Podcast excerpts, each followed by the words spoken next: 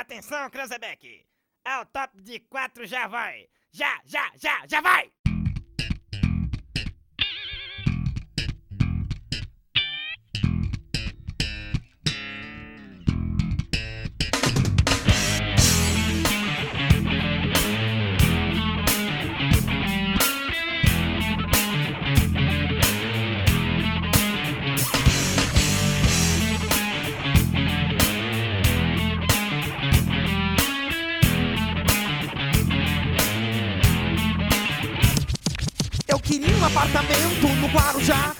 Melhor que eu consegui. Foi um barraco em Itaquá Você não sabe como parte um coração. Ver seu filhinho chorando, querendo ter um avião. Você não sabe como é frustrante. Ver sua filhinha chorando por um colar de diamante. Você não sabe como eu fico chateado. Ver meu cachorro babando por um carro importado. Money, que é good, nós não have. Se nós rebasse, nós não tava aqui pleando. Mas nós precisa de workar. Money, money, que é good, nós não have. Se nós rebasse, nós não tava aqui workando. O nosso work é playar.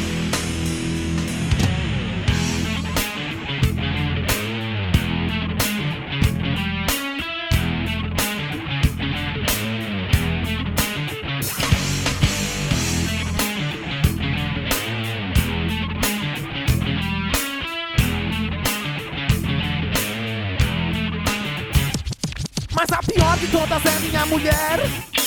Tudo que ela olha desgraçada quer. Televisão, micro-ondas, microfície, microscópio. Limpa vidro, limpa chifre, facas, guinso Eu sou cagado, veja só como é que é. Se der uma chuva de xuxa no meu colo Cai peleia como aquele ditado que já dizia.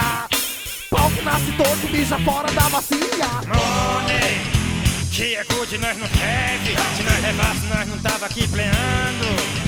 Mas nós precisa de workar. Money, que é good, nós não have. Se nós rebasse, nós não tava aqui workando. O nosso work é playar.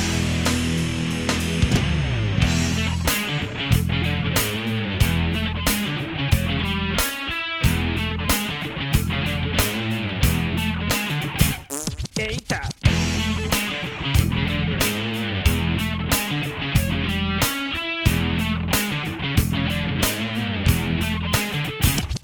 Mas a pior de todas é minha mulher.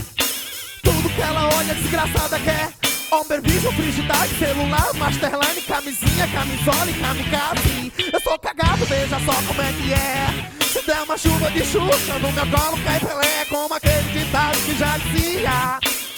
Que nasce torto, mija fora da bacia. Money, que é good, nós não have. Se nós rebasse, nós não tava aqui pleando. Nós precisa de workar. Money, que é good, nós não. Se nós rebasse, nós não tava aqui workando. O nosso work é playar. Money, que é good, nós não have. Se nós rebasse, nós não tava aqui pleando. Nós precisa de workar.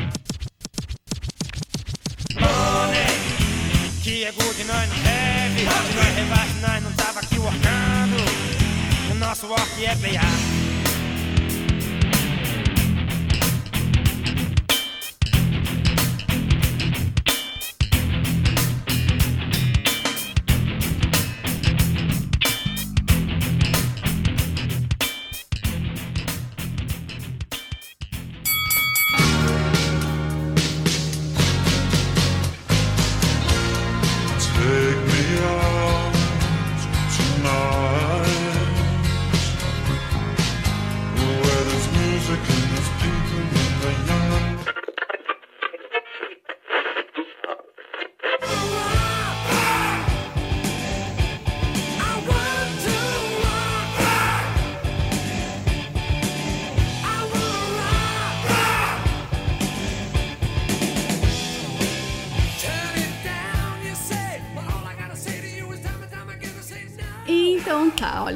Olha, com a segunda parte deste podcast sobre comédia. É muita história, muita coisa. Ó, ficou faltando ali, eu queria, é, não sei se a gente vai conseguir rapidamente, porque eu vou ter que falar dele na hora que eu for fazer algumas, é, é, algumas observações sobre a comédia hoje em dia. Então não tem jeito, né, que a gente deixou passando, coitado, o Aristófanes, ele ficou lá para trás. Judiação, a gente vai falar dele também, né, como ali na, na Grécia Antiga, como teve bastante é, é, influência hoje, né? Até na, no próprio stand-up comedy que nós vamos mostrar aqui, das pautas políticas, filosóficas e tudo mais, que ele tem um papel importante nisso, e também dos sofistas, sim, ele odiava, a gente odeia também. Então, a gente é parça, então praticamente parça. E das feministas, meu, tem muita coisa que dá para enfiar o Aristófanes nesse meio é, e mostrar como a comédia não muda, né? Ela muda a forma ali, ela muda o, o, lugar que ela tá, mas no fundo, no fundo, a essência acaba sendo a mesma. E cada geração. É aquele negócio e lá, né? Você que ouviu, você que ouviu o podcast da semana passada inteiro, por que, por que, que não muda? Por que, que não muda? É. Por que, que não muda? Porque o vetor moral, que é a causa da comédia, é imutável o vício que você está atacando e o valor que você está elevando, ele é imutável. É exatamente isso que a Revolução Francesa e os iluministas fazem. Tentar tornar as virtudes relativas e os vícios relativos. Eles querem relativizar os vícios e relativizar as virtudes. Então, eles vão dizer o seguinte: ah, nem tudo é coragem. Coragem pode ser isso, mas pode ser aquilo. A verdade é isso, pode ser aquilo. Não existe uma verdade só. Não existe só uma justiça. Eles adoram relativizar a justiça. Agora, se você pegar para Aristóteles, não tem duas justiças. A definição é única. Para Platão é única. Então, como a definição é única, a comédia para esses caras, ela sempre vai ser causada por um mesmo mood, digamos assim, por uma mesma disposição espiritual para vícios e virtudes.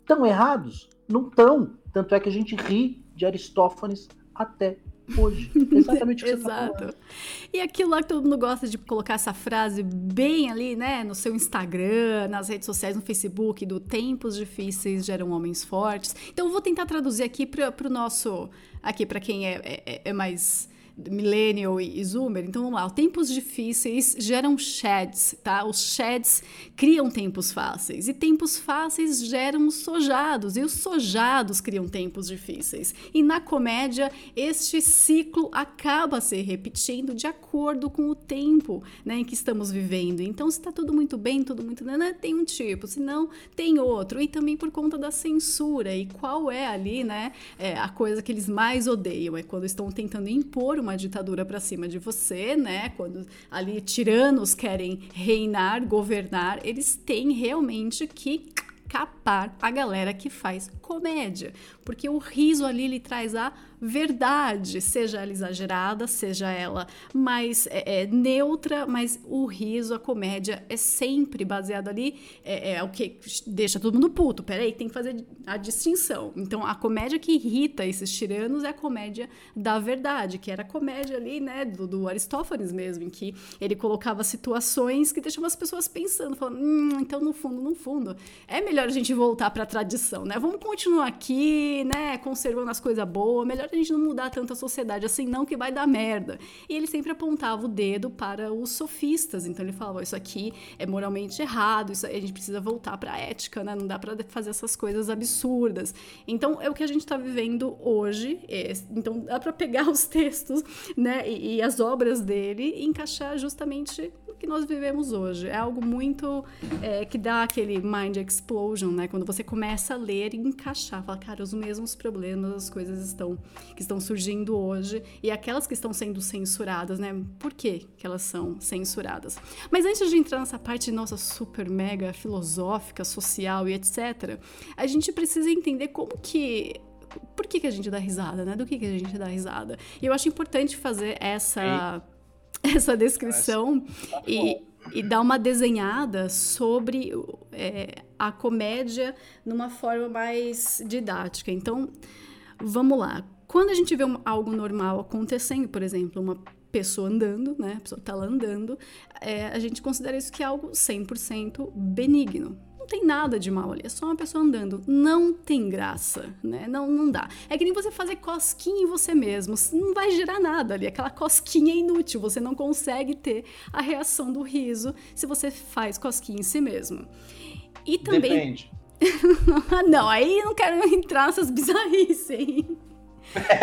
Você já percebeu que eu ia botar o Stephen Hawking? Não! corta, não. corta, corta!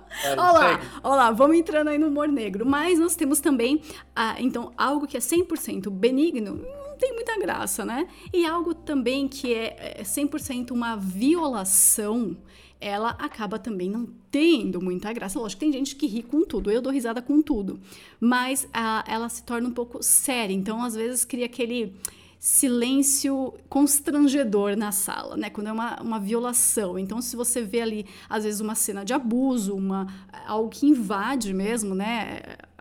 A, moral ali, às vezes, é algo que é tão imoral, você um não dá risada. Cruza a linha, né? Cruza a linha. Famoso, é, é aquele famoso meme de celular que os caras mandam, de um, de um, de um cara dançando em cima de um. Não sei se você já viu esse.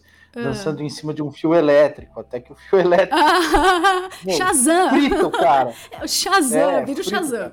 Enquanto o cara tá dançando, você tá rindo, porque o cara é ridículo. Até vir o fio e, meu, fritar o cara. E aí depois é. os caras falam, ó, oh, parece que o cara morreu aí nesse negócio. Percebam que a minha insanidade, meus problemas mentais me fazem rir disso. Mas, amiguinho, não é para você rir disso. Mas tudo bem, né? Tá? Apelidei o cara de Shazam.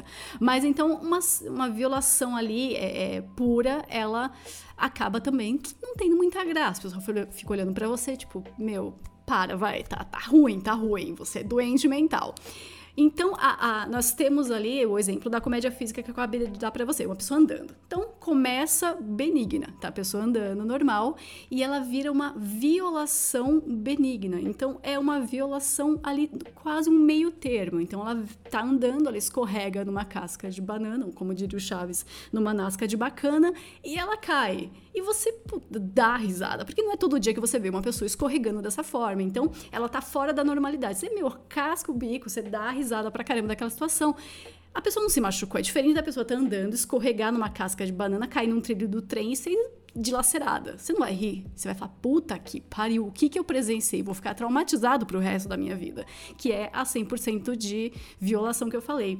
E dentro disso nós temos também é, é, a incongruidade, né? Então é a inconveniência, a disrupção que eu tô falando lá desde o começo tudo que acaba sendo disruptivo traz você para a risada. Então, o seu dia a dia, ele é, é que você vê, né, todas as coisas acontecendo, tudo que sai um pouco do normal acaba sendo engraçado. Nós falamos da farsa, né, no podcast anterior, no na primeira parte, nós falamos da, da sátira. Então, essas coisas é, exageradas, né, como a própria farsa e o, o absurdismo, que é coisas realmente absurdas que chamam sua atenção, o ridículo, né? Você acaba dando risada. E lógico, a gente tem aquelas coisas mais bobinhas, tipo os trocadilhos, né? Trocadilhos do carilho lá, que você tem uma violação também. Você tem uma violação da norma linguística, então é engraçado. É engraçado também você pegar. Isso aí já é um pouco de ir contra a lei da comédia, que é o que Zoomer faz muito, né? Porque o Zoomer, ele pega uma palavra o Doomer também faz isso, né? Os millennials fazem isso também. Isso começou com os millennials e os zoomers só dão uma guinada na coisa. Eles sempre, sempre, sempre conseguem acelerar.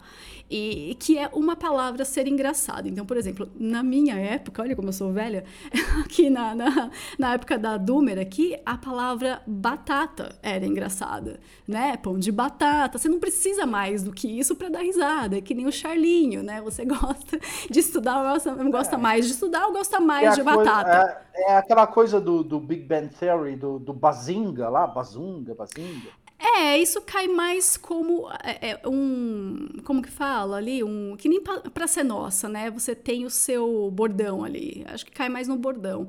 É a palavra em si. Então, batata, né, potato, tanto que teve meu, milhares de memes lá em 2008, 2010, que era só uma batata escrito embaixo, potato. Esse era o meme, foda-se, entendeu? E agora com os zoomers, a palavra engraçada, que já passou também, né, mas a palavra engraçada era beans, feijão. Então a gente teve aquele meme que rodou muito, muito, muito, que era do é, Me and the Boys, né? Eu e os caras é, acordando durante a noite pra procurar feijões. Então, tipo, o beans, a palavra em inglês faz mais sentido, né? O beans é a palavra do momento. Então, o beans rodou em todos os memes, eles encaixavam a palavra beans pra ter essa tirada cômica, assim, né? Pra trazer o riso mesmo. Então, pans, Que meu. merda. Tem, mas aí que tá, é, é da palavra. Agora, a violação, que é uma violação né, da norma linguística, também é engraçada quando você faz um trocadilho. O brasileiro é rei também, né? A gente tem muito disso em britânico, americano, mas o brasileiro também é o rei dos trocadilhos. Aqui a gente vê loja, lanchonete, tudo tem algum trocadilho. Meu, os caras Mas olha adoram. que coisa curiosa. É, isso também existe para o boomer. de- desculpa te interromper. Isso existe também para o boomer, mas é, não é só o aspecto sonoro da palavra. A palavra ela tem que carregar também uma semântica que vai te remeter a alguma sensação baixa, um ato baixo. Então, uma das palavras, na minha época, anos 70, anos 80, que era é, tiro e queda em relação a fazer é, piada e etc., é a palavra pinico. Então, assim, a palavra em si já é. é Já é cômica, engraçado. Mas se você imaginar o que é um pinico, o que é um pinico? É um balde que você bota embaixo da sua cama porque você tem preguiça de ir até o banheiro para mijar, então você mija nesse balde embaixo da cama e guarda o próprio mijo embaixo da sua cama. E isso, ah, muitas pessoas viviam dessa forma, foi hábito. Na Europa todo mundo fazia isso, porque é muito frio, às vezes o banheiro é fora da casa. Então surgiu essa coisa do pinico. E aí você tem todas as piadas do cara, pô, acordar de manhã e pisar no pinico, essas coisas. Então Sim, você tem é. a palavra e o conteúdo de toda, to- todas as situações que essa palavra traz. A diferença para isso que você está explicando, a palavra potato ou beans, o que até o Mr. Bean, né? Ele faz isso, porque ele é um cara. O, o, o Mr. Bean, ele recupera, o Roman Atkins, ele recupera o cinema mudo. Porque o Uhum. Bean, ele é mudo. Ele consegue fazer cinema mudo sonoro. Esse cara, ele é um, um absurdo. é Amo, genial. amo, amo. A gente vai falar Roman bastante Atkins dele. é um dos maiores gênios da, da, da comédia. E uma das poucas coisas que ele fala é o próprio nome. Quando alguém pergunta, What's your name? Aí ele. Sim, Cara, ainda fala de um gera uma risada, nego passa mal. E o cara que trabalha com ele tem que se segurar para não dar risada. Mas por que, que os caras estão rindo? Eu não vejo graça na palavra bean, feijão, ou na palavra batata, ela em si. Ela não me gera riso. Mas com os meus filhos, eu, eu entendo isso hoje. Sim. Porque as pessoas pegam, às vezes, o aspecto formal ou sonoro da palavra, independentemente da sua carga semântica, e elas dão risada. Sabe de onde vem isso? É. Lá Diga. da sátira menipeica. Então, Porque você se viu? você for ver o, o Apocoloquintoses de Cláudio, é, o cara chama o Cláudio de abóbora porque a palavra é, é, abóbora em grego soava engraçado naquela época em Roma. É a mesma coisa, Ju. Né? Coisa maluca, mas continua. Não, aí que tá, porque quando você pega parte da, da, da comédia dos millennials e dos, da geração Z, né, dos zoomers, a comédia não tá na piada, tá na origem. Então você precisa saber a origem pra entender por que, que tá todo mundo dando risada. Não adianta só colocar aqui batata, que nem você não vai dar risada. Eu vou dar risada porque eu sei a origem daquela palavra, daquela imagem. Por que, que batata é engraçado? É a mesma coisa com bean, né? Então você, é, é, para os zoomers ali, é, é mais a origem. Então vamos supor, se um boomer. Cara, essa parte aqui eu acho maravilhosa. Eu ia deixar pro final, mas eu já vou mandar agora, porque a gente tá no assunto, eu já tô no hype aqui mesmo, dá uma, uma coisa. É, a gente tem é, ali então, até coloquei, né, que é a- o, o meme de Schrödinger. Por quê? Porque a origem é, do produto da comédia, ele, ele tem que ser conhecido, tá? Em ordem para que a audiência tenha ali é, a noção do humor. Então, se ele é irônico ou não. Eu preciso saber quem tá fazendo essa piada. Eu preciso conhecer o background, a página. Mas tá, mas é uma página de ironia? É uma página séria? É uma notícia? Tá, tá onde? Tá em que portal? Então eu preciso saber da origem também de quem tá falando e mostrando, fazendo meme, para eu ter noção se eu dou risada ou se eu levo a sério. Por exemplo, a gente tem aqui é, no Brasil, vamos pegar o Brasil de exemplo, que aí todo mundo entende. Memes do Bolsonaro. Vamos lá. Bolsonaro patriota. Ele não tem é, é, como que é? ele não tem o Senado, ele não tem a Câmara, mas ele tem o povo. Sabe esses. Meu, meme boomer do Bolsonaro. Então você pega esse meme do Bolsonaro, ele lá vestido de herói, com capa e tudo mais, e você vê esse meme numa página. 100% Bolsonaro. Puta, não tem graça nenhuma essa merda. Só boomer véia vai dar risada. Só as tia do Zap estão dando risada. Haha, é verdade, ele é nosso herói. Ai, que lindo. Só, é que nem os memes lá da esquerda, tipo o Globosta, que tem a imagem lá da Globo, né, no, no esgoto, saindo esgoto, escrito embaixo, Globosta. Ah, meu, tia boomer ri pra caralho. É, a Globo é, é ruim demais, É, a Globo é ruim eu- demais. Eu, não consigo, Só- é, eu não consigo rir. Não dá, não dá. É, não esse dá. é aqueles boomer, boomer mesmo, de, de, né, alto nível lá de boomerzice. Mas se você pega esse mesmo meme do Globosta, ou então do Bolsonaro Patriota, e você joga numas páginas tipo Shitposter, ou então é, o Brainlet, sabe essas, essas páginas assim, de zoomer mesmo? Se você põe esse meme lá, ele vai ter outra outro motivo de risada. Vão dar risada porque tá pegando um meme de uma página boomer, tá jogando numa página zoomer e ele perde é, aquela aquele significado inicial, mas ele ganha camadas. Então aí eu vou explicar também o lance de camadas para vocês. Mas é, então na página boomer ele não tem camada, ele é sincero. A tia tá feliz, ela abriu um sorrisão mesmo, porque ela acredita que o Bolsonaro é 100% patriota e herói, e que é lá o símbolo da globosta. Não tem camada. Ela lê lá e fala: sim, globosta, a Globo é uma bosta. Zero camadas. Quando esse meme vai para a página Zoomer, cara, ele ganha duas, três, quatro camadas de ironia.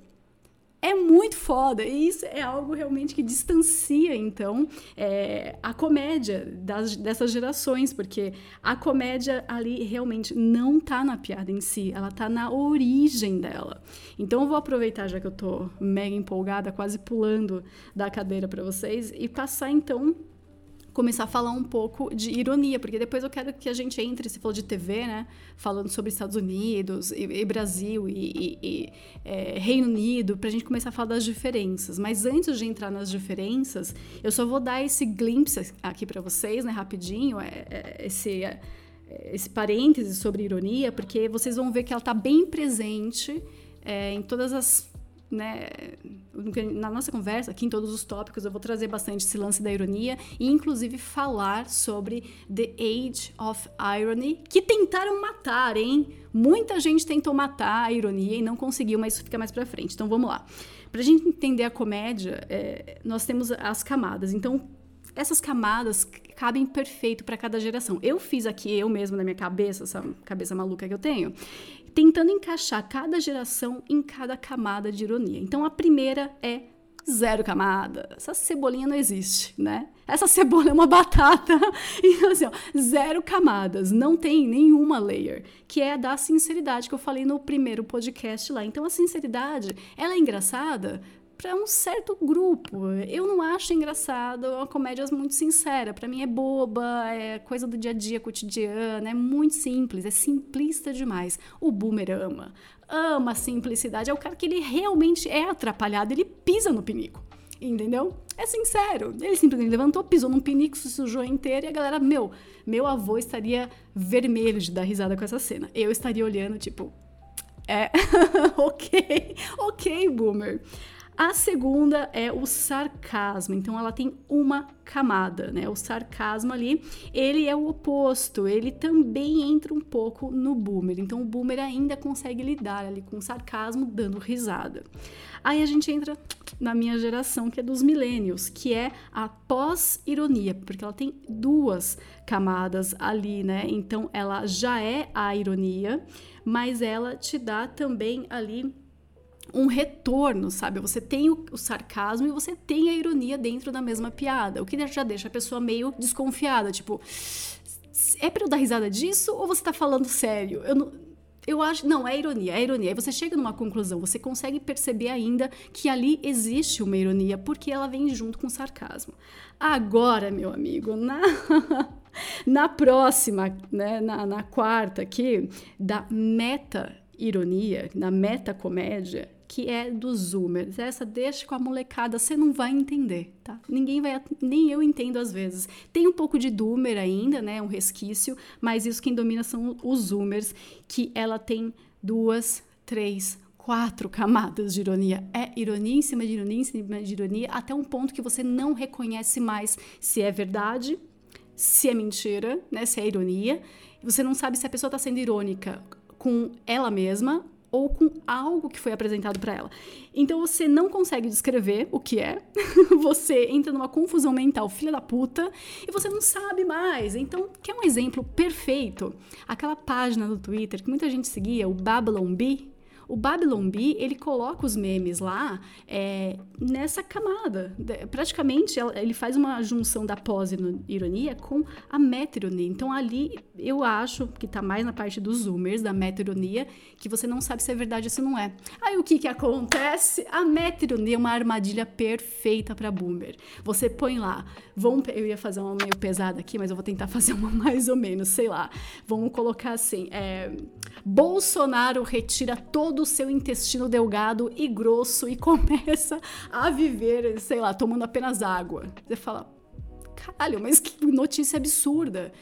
Eu não sei se o cara tá sendo irônico ou não.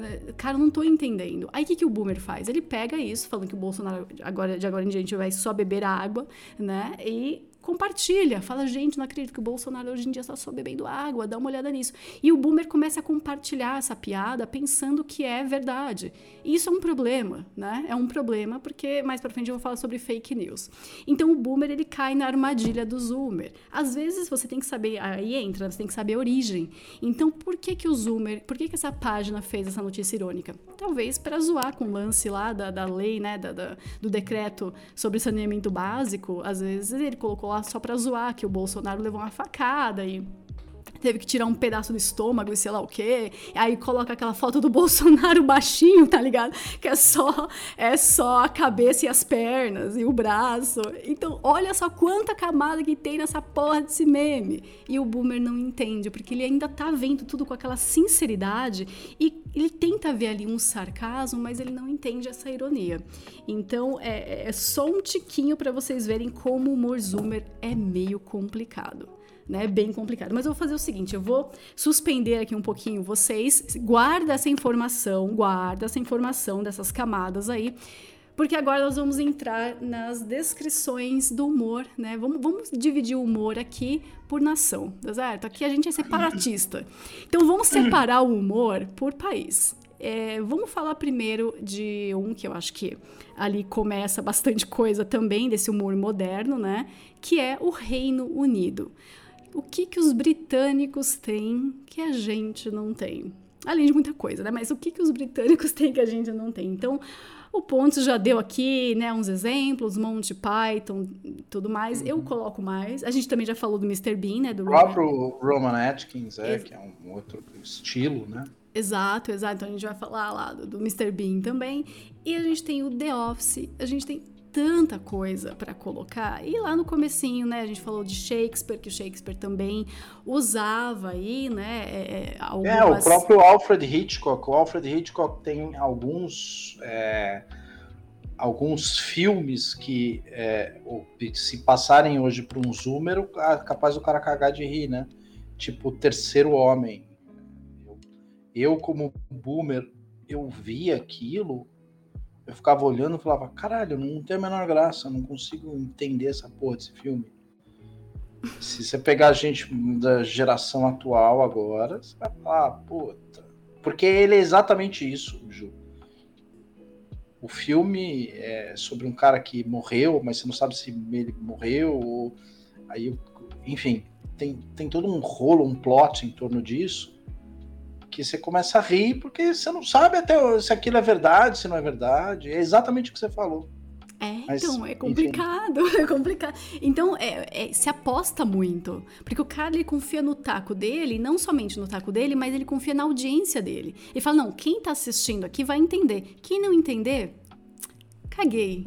Ele tem, que, ele tem que confiar no taco dele para poder fazer esse tipo de comédia, porque a, tem, teve gente que tentou e não conseguiu, né? Como o Andy Kaufman. Ele tentou, ele foi teve seu sucesso, né? Mas a hora que ele começou a acelerar nesse tipo de humor, é que ali ele não cai no meta, na meta comédia, na meta ironia, ele cai na anticomédia. Então o Andy Kaufman, ele vai para anticomédia, que é uma coisa bem embaçada também. Ele tentou lá, no fim não deu muito certo, o pessoal começou a odiar ele de verdade, odiar de querer matar o cara, porque ele realmente ele misturava o personagem com a vida real dele. Então ele criou uma confusão que deixou as pessoas nervosas. Não foi uma confusão de ah, sei lá, bicho, pô, foda-se, não, não, sei, não entendi, não consegui rir. Não, ele mexia com as pessoas de um jeito, numa provocação tão ferrenha que as pessoas começavam a odiar o Andy Kaufman. Então ele virou aquele mito, né, aquela lenda de, cara, ele é um gênio. Eu acho que ele era bastante perturbado. Eu dou risada, eu dou risada porque ele era talentoso, né? Ele era cantor, músico, ator, o cara fazia de tudo, ele era muito versátil. Só que eu acho que, cara, faltou ali uma orientação para ele, para ele conseguir ser mais do que ele foi e não cair tanto nas paranoia e nas esquizofrenia dele. Mas beleza, é, é coisa minha, mas eu gosto do Andy Kaufman. Vamos, vamos só é, é, reorganizar. Eu não sei se vocês lembram do podcast anterior, mas eu fiz aquela divisão é, da, daquela sátira invectiva, a sátira iâmpica, que é uma sátira é, feita, ela é invectiva porque ela é ofensiva, ela é de costumes, portanto, ela vai se dirigir a um determinado hábito praticado por uma determinada pessoa, que na verdade é o personagem, a persona satírica, né? É, e aí aquele hábito ele é atacado e por intermédio daquilo é exposto um vício com a finalidade de edificar a virtude que se contrapõe àquele vício. Mas aquele é feito de uma maneira direta, explícita, às vezes até excessivamente explícita, né? Ela é, é, uma, é, um, é, um, é uma sátira gráfica. Aí você tem um outro tipo de sátira, que é a, a, a sátira do sério cômico, é o spoldaion geloion, né, que é um, uma palavra técnica em grego que significa literalmente sério cômico. Né? O spoldaion geloion, ele cria um tipo uh, de, de, de, de sátira, cujo é, criador é, é, é, é Menipo, por isso que ela também é chamada sátira menipeica, em que ela não é, ela não, ela não tem um apelo visual, ela é uma sátira muito lógica. Então, esses dois estilos, eles oscilam entre gerações. O que a Ju explicou, eu quase dormi aqui, o que ela explicou de meta-ironia, super-ironia, ironia do caralho, não sei que ironia, ironia da ironia, papapá. Isso aí é um. É, é, é um Spoldion Geloion num nível é, extremado. Né? Os caras extremaram esse negócio do sério cômico, porque eles pegam uma estrutura, eles montam uma estrutura lógica e levam ao extremo do absurdo com uma técnica mimética de imitar a realidade com uma perfeição tão grande e com a construção de uma personagem que ela realmente parece séria ao ponto de você acreditar no que ela está dizendo, que é aquela famosa cena da Loreta no Vida de Brian. Né? Ai, perfeita. Ele antecipa, ele antecipa 40 anos, ele Exato. antecipa 40 anos a nos realidade anos, que a gente está vivendo Nos anos hoje. 70, o cara já estava colocando isso como foco de comédia. Exa exato. Então, o que, que ele está fazendo? Ele pega a questão lógica é, da Loreta, porque a Loreta é um, é um transexual, é, da Loreta não poder engravidar, e eles, lembrem, eles estão em Jerusalém, Brian é, nasceu no mesmo dia de Cristo e etc. E ele segue uma vida paralela à vida de Cristo, portanto, eles estão lá em Jerusalém no ano 1, na verdade no ano 30, né, depois de Cristo, porque o Brian tá com 30 anos. é o início da, da, da fase apostólica. Então imagine, bom, o cara tá ali num momento que não faz o menor sentido.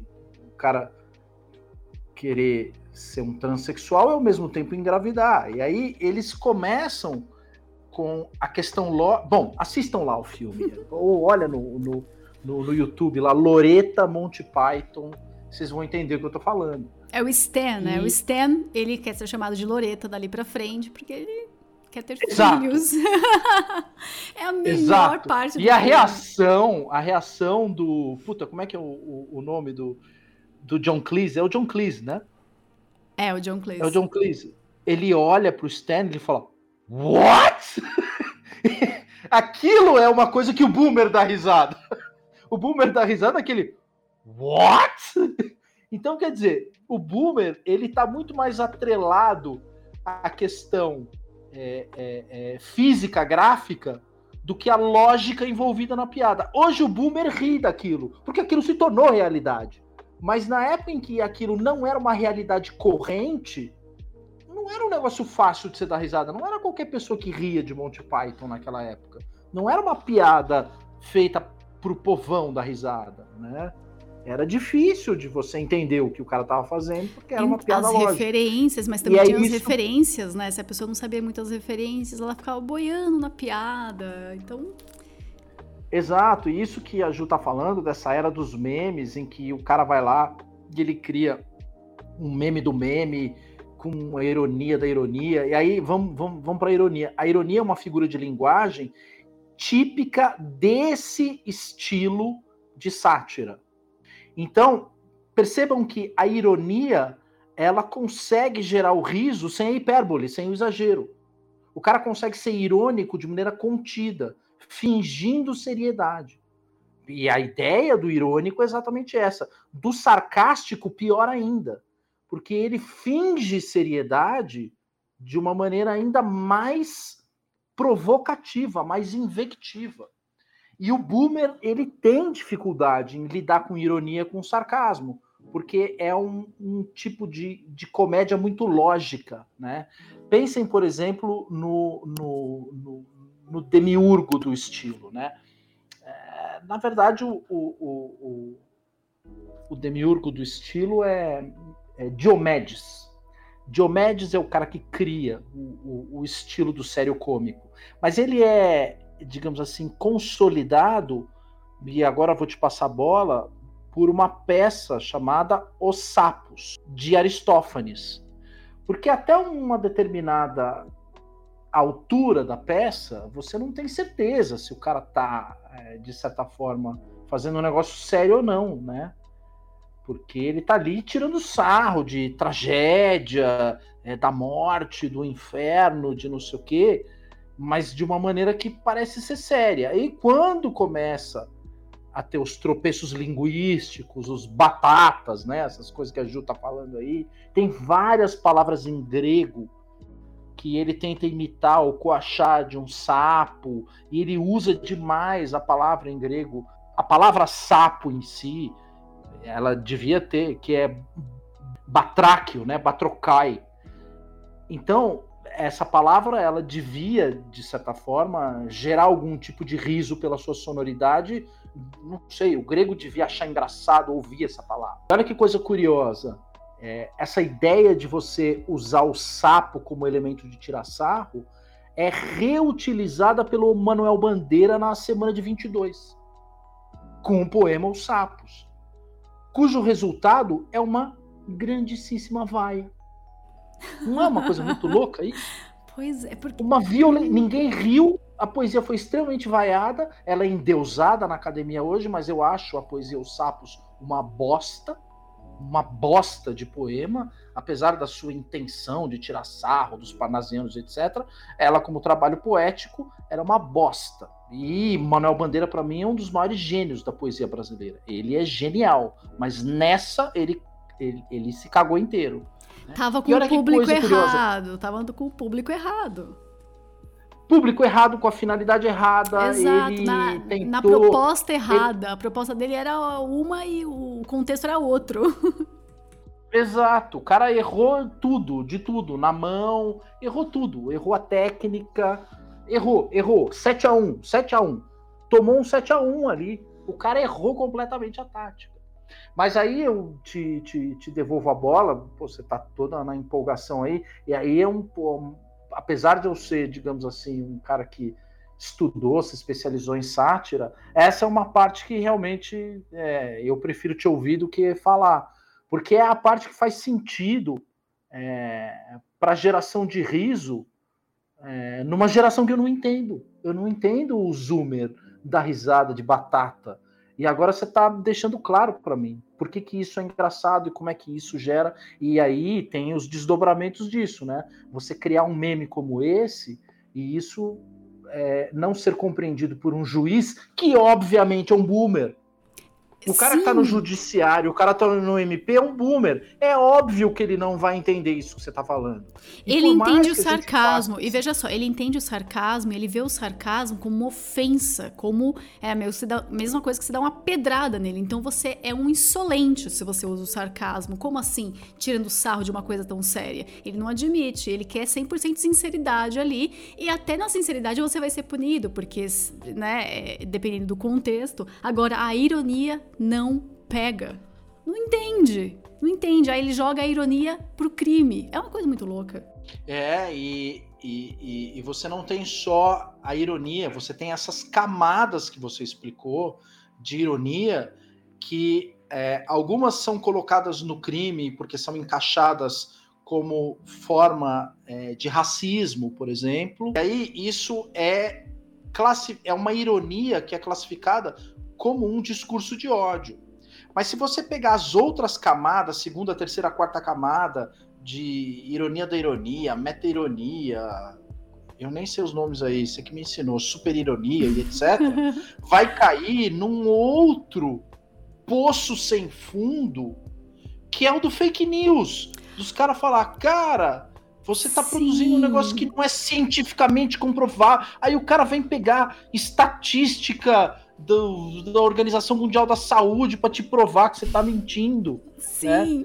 cara, isso é maravilhoso. Assim, eu entendo, eu entendo isso. Sabe como é que eu entendo isso? Como? É, quando você antes do podcast e a gente estava discutindo isso no contexto em que a gente estava discutindo, né? Uhum. É, você me mostrou aquele meme que você falou assim: isso aqui é uma ironia zoomer, né? Aquele famoso meme do cara que está discutindo, né, no Twitter, não sei, em que ele chega pro cara e fala assim: ah, é para você falar isso, é, a sua vida deve ser uma merda. E o cara responde embaixo: é, exatamente, é isso mesmo, kkkk, minha vida é uma merda. É, aí você falou: é isso aqui, isso aqui é uma meta-ironia.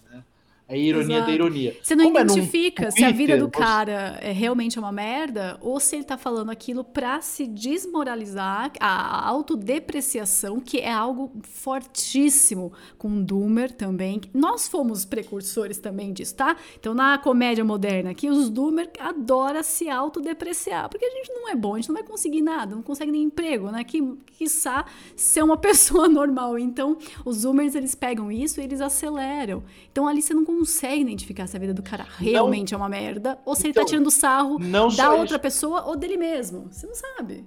Não, não só isso. Isso é mais profundo, isso é mais complicado. Isso é mais complicado pelo seguinte, porque pensa o seguinte, quando o cara ele se dirige ao Zoomer e ele vai tentar desqualificar o Zoomer dizendo sua vida é uma merda, o Zoomer aceita isso como uma, um, um, um escudo irônico e ao mesmo tempo ele passa a mensagem para o boomer dizendo: a vida ser uma merda não é tão ruim, meu amigo.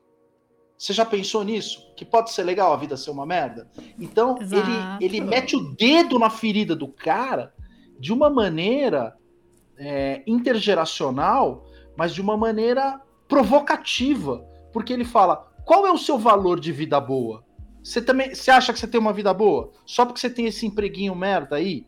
Esse empreguinho merda, esse carrinho flex aí, só porque você vai pra praia uma vez por ano, vai pra Disney uma vez a cada cinco anos. Perfeito. Você acha perfeito. que o quê? Que a sua vida é legal. E a minha vida, porque eu tô aqui trancado no meu quarto jogando PS4, a minha é uma merda e a sua é legal.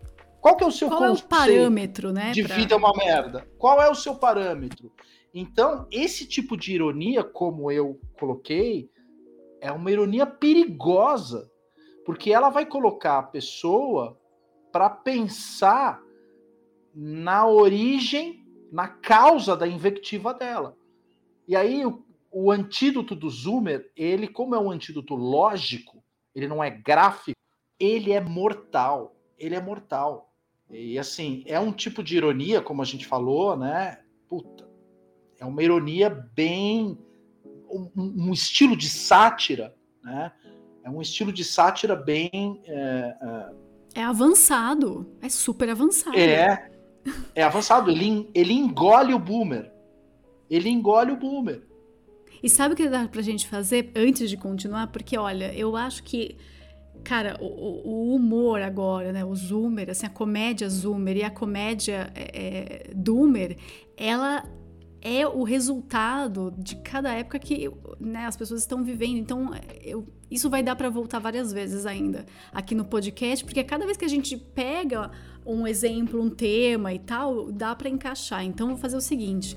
A gente tava falando do, do Reino Unido e, puta que pariu, a primeira coisa que você pensa é, nisso é teatro. E você pensa em teatro, você pensa em Shakespeare, e a gente já deu exemplos aqui de Shakespeare, né? A gente pode citar a Comédia dos Erros de novo e tudo mais. E a gente já lembra da sátira e vai indo, vai indo, né? É, é, também a gente lembra um pouco da, da farsa no Reino Unido, porque teve muita, teve ali um desenvolvimento, né? É, das caricaturas políticas. Então, isso na Inglaterra foi algo muito marcante também. que mais que a gente tem é, é, na Inglaterra? A gente tem Charlie Chaplin, né? A gente tem o Stan Laurel, sim, a gente sim, tem sim, é, o Dan Leno. Então, a, a, Inglaterra, puta que pariu, né? Vamos falar assim, né? Dos britânicos mesmo. E o Chaplin, o Chaplin, inclusive, ele é uma nota de rodapé é, no comentário que eu fiz a respeito do cinema mudo, né? Exato. Porque o cinema mudo, o ele não também. tem é, ele não tem, ele não chega a ter uma riqueza cômica muito grande, à exceção do Chaplin. Porque o Chaplin, ele, ele consegue de forma visual fazer esse humor zoomer de maneira visual, né? Isso. E, e, e ele é muito lógico na construção de quadros dele. Por isso que ele consegue pular é, do é, da comédia e da sátira instantaneamente para a tragédia, né? Isso é muito comum. O Chaplin ele tem essa facilidade. Ele sai muito rapidamente de uma situação cômica e ele entra rapidamente em uma situação trágica, né? É, o filme O Garoto é, é, ele faz isso direto. Direto. Ele faz isso direto. direto você tá rindo, situação... aí você tá sério, você tá com vontade de chorar, aí ele quebra e você ri de novo. O cara é foda foda. É, Gostava é, de uma é. heroína que, meu Deus, uma coquinha também. Curtia uns com ele. Enfim, enfim. É, Eu corto essa parte, ele, relaxa. É, ele, ele, ele, ele, ele tinha essa capacidade de, de, de transitar pela, pelos formatos de linguagem de uma maneira muito competente, muito competente. E ele conseguia arrancar instantaneamente da pessoa Exato. o, o aspecto emotivo. E ele o... era. É, um, Meu, ele um é. Perigoso. O, o, o Charlie Chaplin é um doomer acabadíssimo. É um doomer. O cara é, porque sim, ele tinha sim, um lado sim. perfeccionista, irritante dele, em que ele levava à exaustão os atores de tantas repetições, porque ele queria que aquilo ficasse perfeito. Ele era realista ali, então ele trazia é, é, o real para o que ele estava fazendo, mas ele acrescentava várias camadas. Então aí a gente está falando de camadas mesmo, né? De, de, referências e tudo, de comédia. Então ele, ele era depresso. Cara, ele era muito, muito doomer. Por isso que dá para fazer também, né? Essa ligação e a gente acaba entendendo, fala, por que, que até hoje é tão relevante esse tipo de comédia, né? Por que, que Charlie Chaplin é, trouxe isso e até hoje, se você mostra para uma criança, se você mostra para um idoso, todos conseguem dar risada, todos conseguem aproveitar ali a comédia que ele fazia. A gente tem isso, né? Tem, aí tem as mais simplistas, que eu acho que são mais simplistas, ao meu ver, posso estar errada, mas Gordo e o Magro, Os Três Patetas, que a gente entra um pouco mais no pastelão mesmo, naquela coisa física, naquela coisa visual que a gente fala bastante. Isso a gente consegue expressar bastante também é, no cinema, né? Que é a comédia visual, e a gente tem essa comédia visual não tão exagerada, a gente volta, estamos na Inglaterra ainda, não tão exagerada, mas, meu, se você pegar qualquer filme do Simon Pegg, né? Shaun of the Dead, tudo mais. Os filmes dele, eles conseguem fazer certinho a, a, comédia visual, porque eles trazem referências ali dentro dos filmes em que você não precisa de diálogo. Então, lógico, você tem apenas o visual e ele consegue dar uns pans, assim, ele consegue pegar, deixar no, no alto a comédia, você consegue identificar rapidamente com inteligência. É um negócio muito foda. Então, você tem uns filmes de comédia bosta, tipo aqueles comédia é, do Will Ferrell, essas porcaria hollywoodiana, e você tem os filmes em que o Simon Pegg é, é, ele participa, ele é ator e produtor e tudo mais, em que uma cena ali, sem fala, sem nada, consegue ser é, é, trazer essa parte então visual e você consegue cair no riso porque ela é você se relaciona com ela você entende o que ele está querendo passar. Cara é muito interessante. Um dia eu até entro mais a fundo nesse para não ficar só falando no podcast. Mas voltando então o que traz ali também é, do humor né, é, britânico é justamente a diferença do americano. Então, o britânico ele é pessimista, ele é sarrista, ele é cringe, né? Tem umas coisas ali de vergonha ali é, que você fica meio. Ele é doomer. Ele, ele se conhece, então, tipo, ele se conhece tão bem que ele tira sarro dele mesmo. Ele apresenta sofrimento. E aquilo que eu falei, que você também colocou aqui do Monty Python, realidade meu, isso aqui não dá para acontecer, tipo, isso aqui é absurdo tal. Olha, cai na real, sabe? Então vamos zoar a realidade. E isso é excelente, porque quando você começa a pensar em Monty Python, e um exemplo que eu dou aqui, que é justamente esse que eu vou fazer o contraponto do humor britânico para o humor é, americano, que é a série The Office. Então, no The Office ali a gente consegue é, ter essa, essa divisão, essa diferença, na verdade, explícita, porque o The Office britânico, né, que tem lá o Rick Gervais, que eu adoro, o Rick Gervais é praticamente meu crush, a gente tem ali, o que que difere? O... o que, que... adoro. O que que difere o David Brent, né, que é do The Office é, britânico do Michael Scott, que é do The Office americano. O David Brent, ele passa por situações cringe que ninguém ajuda ele ele fica sofrendo sozinho e as pessoas ficam olhando. Então tem uma hora que aquilo se torna insuportável. Você já você tá ali numa vergonha alheia tão forte que você até fica vermelho. Você fala, meu Deus, esse cara é ridículo. Por que, que ele continua fazendo isso? Por que, que ele tá sofrendo desse jeito? Ele não tem um amigo para bater nas costas dele e falar, viu, para.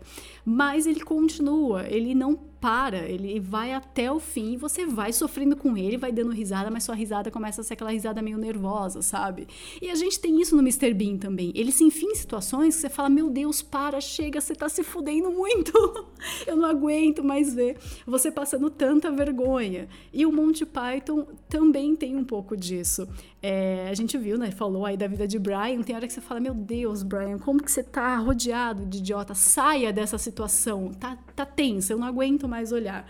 E esse é, é o humor que te traz realmente para para a realidade, né? A gente tem, inclusive, pronto, lá, vamos falar de britânico, o LG, né? O LG Show e e o Borat. Também são situações Sim. ali que você fala, cara, sai dessa, para, você tá envergonhando todo mundo, você não sem noção, não faça isso.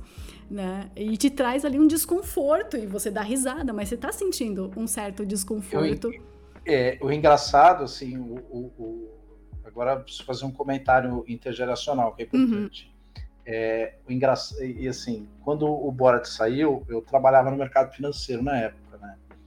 É, eu lembro até hoje, assim, que eu assisti o filme no cinema e eu saí do cinema e fui para um, um, eu vi no Kinoplex aqui em São Paulo e o Kinoplex na época é, do lado do cinema tinha um restaurante, não existe mais, que era o Galetos. E eu saí do, do cinema depois de assistir o Borat e fui lá no Galetos. Eu não consegui jantar, porque eu não conseguia parar de rir para poder comer. Eu fui para casa com fome, eu tive que mandar embrulhar a comida, porque eu ficava rindo no restaurante de ficar lembrando as coisas. Da cena. Aí, é, aí eu contei, é, eu trabalhava num banco na época, né? Enfim, vou falar, trabalhava no Itaú. Aí contei para alguns colegas, também mesma geração, mesma idade e tal, né? Mas uma galera já envolvida, né? Na época já começando a se envolver com esses discursos do politicamente correto e tal.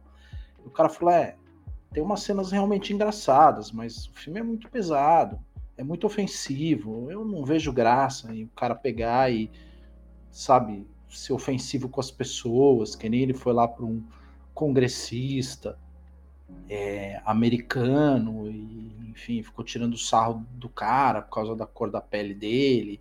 E aí depois ele foi não sei para onde, e aí ficava é, entrando na igreja evangélica lá, pelado, com um vibrador na mão, gritando. Os caras estão em culto, né? Os caras estão lá orando em culto. Isso é um desrespeito. Eu falei assim, sim, é um desrespeito, mas que foi engraçado. eu dei risada, cara, porra. Não tem como não rir. Ele falou assim, é, mas não é correto rir disso. Eu falei, cara, não sei se é correto ou se não é. Eu sei que eu dei risada e eu achei engraçado que é, a gente falou no, no, no podcast anterior, é que você tem uma instância que você não pode levar a sério nada do que está ali, em, em, em, momento algum. Você não pode. Nada, nada daquilo é para ser levado a sério. E um cara que foi genial em fazer isso foi o Shakespeare. Porque o que, que o Shakespeare fazia? O Shakespeare ele é o criador do conceito do clown você tinha no, no surgimento dos saltimbancos é, o papel daquela figura exagerada e etc. Mas quem cria o chamado clown, né, o palhaço, é o Shakespeare. Ele cria o conceito de clown. Então, o que, é o clown dentro da, da, do, da, da poesia shakespeariana? O clown, ele é aquele cara, digamos assim, é, é, ele é um metaverso dentro do, do, do, do da, da, da, estrutura discursiva dele. Então pense o seguinte: quando você tem uma determinada situação, principalmente nas tragédias, sempre aparece um, um clown, alguém falando um monte de merda. Essa pessoa que fala merda dentro de uma tragédia shakespeariana, ela está abrindo um espaço cômico para que possa ser feita uma crítica sem que aquele personagem corra o risco de lhe cortar a cabeça. É exatamente o desenho do Dooley, do pica-pau, né? e o rei fica nervoso com aquele Dooley. Por quê? Porque o Dooley não faz ele rir. Ele fala, Dooley, faça-me rir, senão eu vou cortar a sua cabeça. Né? Aí o Dooley fica desesperado. Aí o, o, o, o rei, ele fala, traga aquele pica-pau, ele me faz rir. Por quê? Porque o pica-pau, ele tá fora do contexto. Ele faz um monte de merda e ele é livre para fazer esse tipo de merda. E quem cria esse negócio de que esse cara é livre e intocável, ele pode falar a merda que ele quiser, é o Shakespeare. Daí que vem, por exemplo, isso hoje ninguém, ninguém tem a capacidade de olhar é esse tipo de é, múltiplas camadas shakespearianas. Mas olha só, é, no Hamlet, na famosa cena do, do Hamlet, em que o Hamlet segura um, um, crânio, que não é a cena do ser ou não ser, tá? Não é a cena do to be or not to be.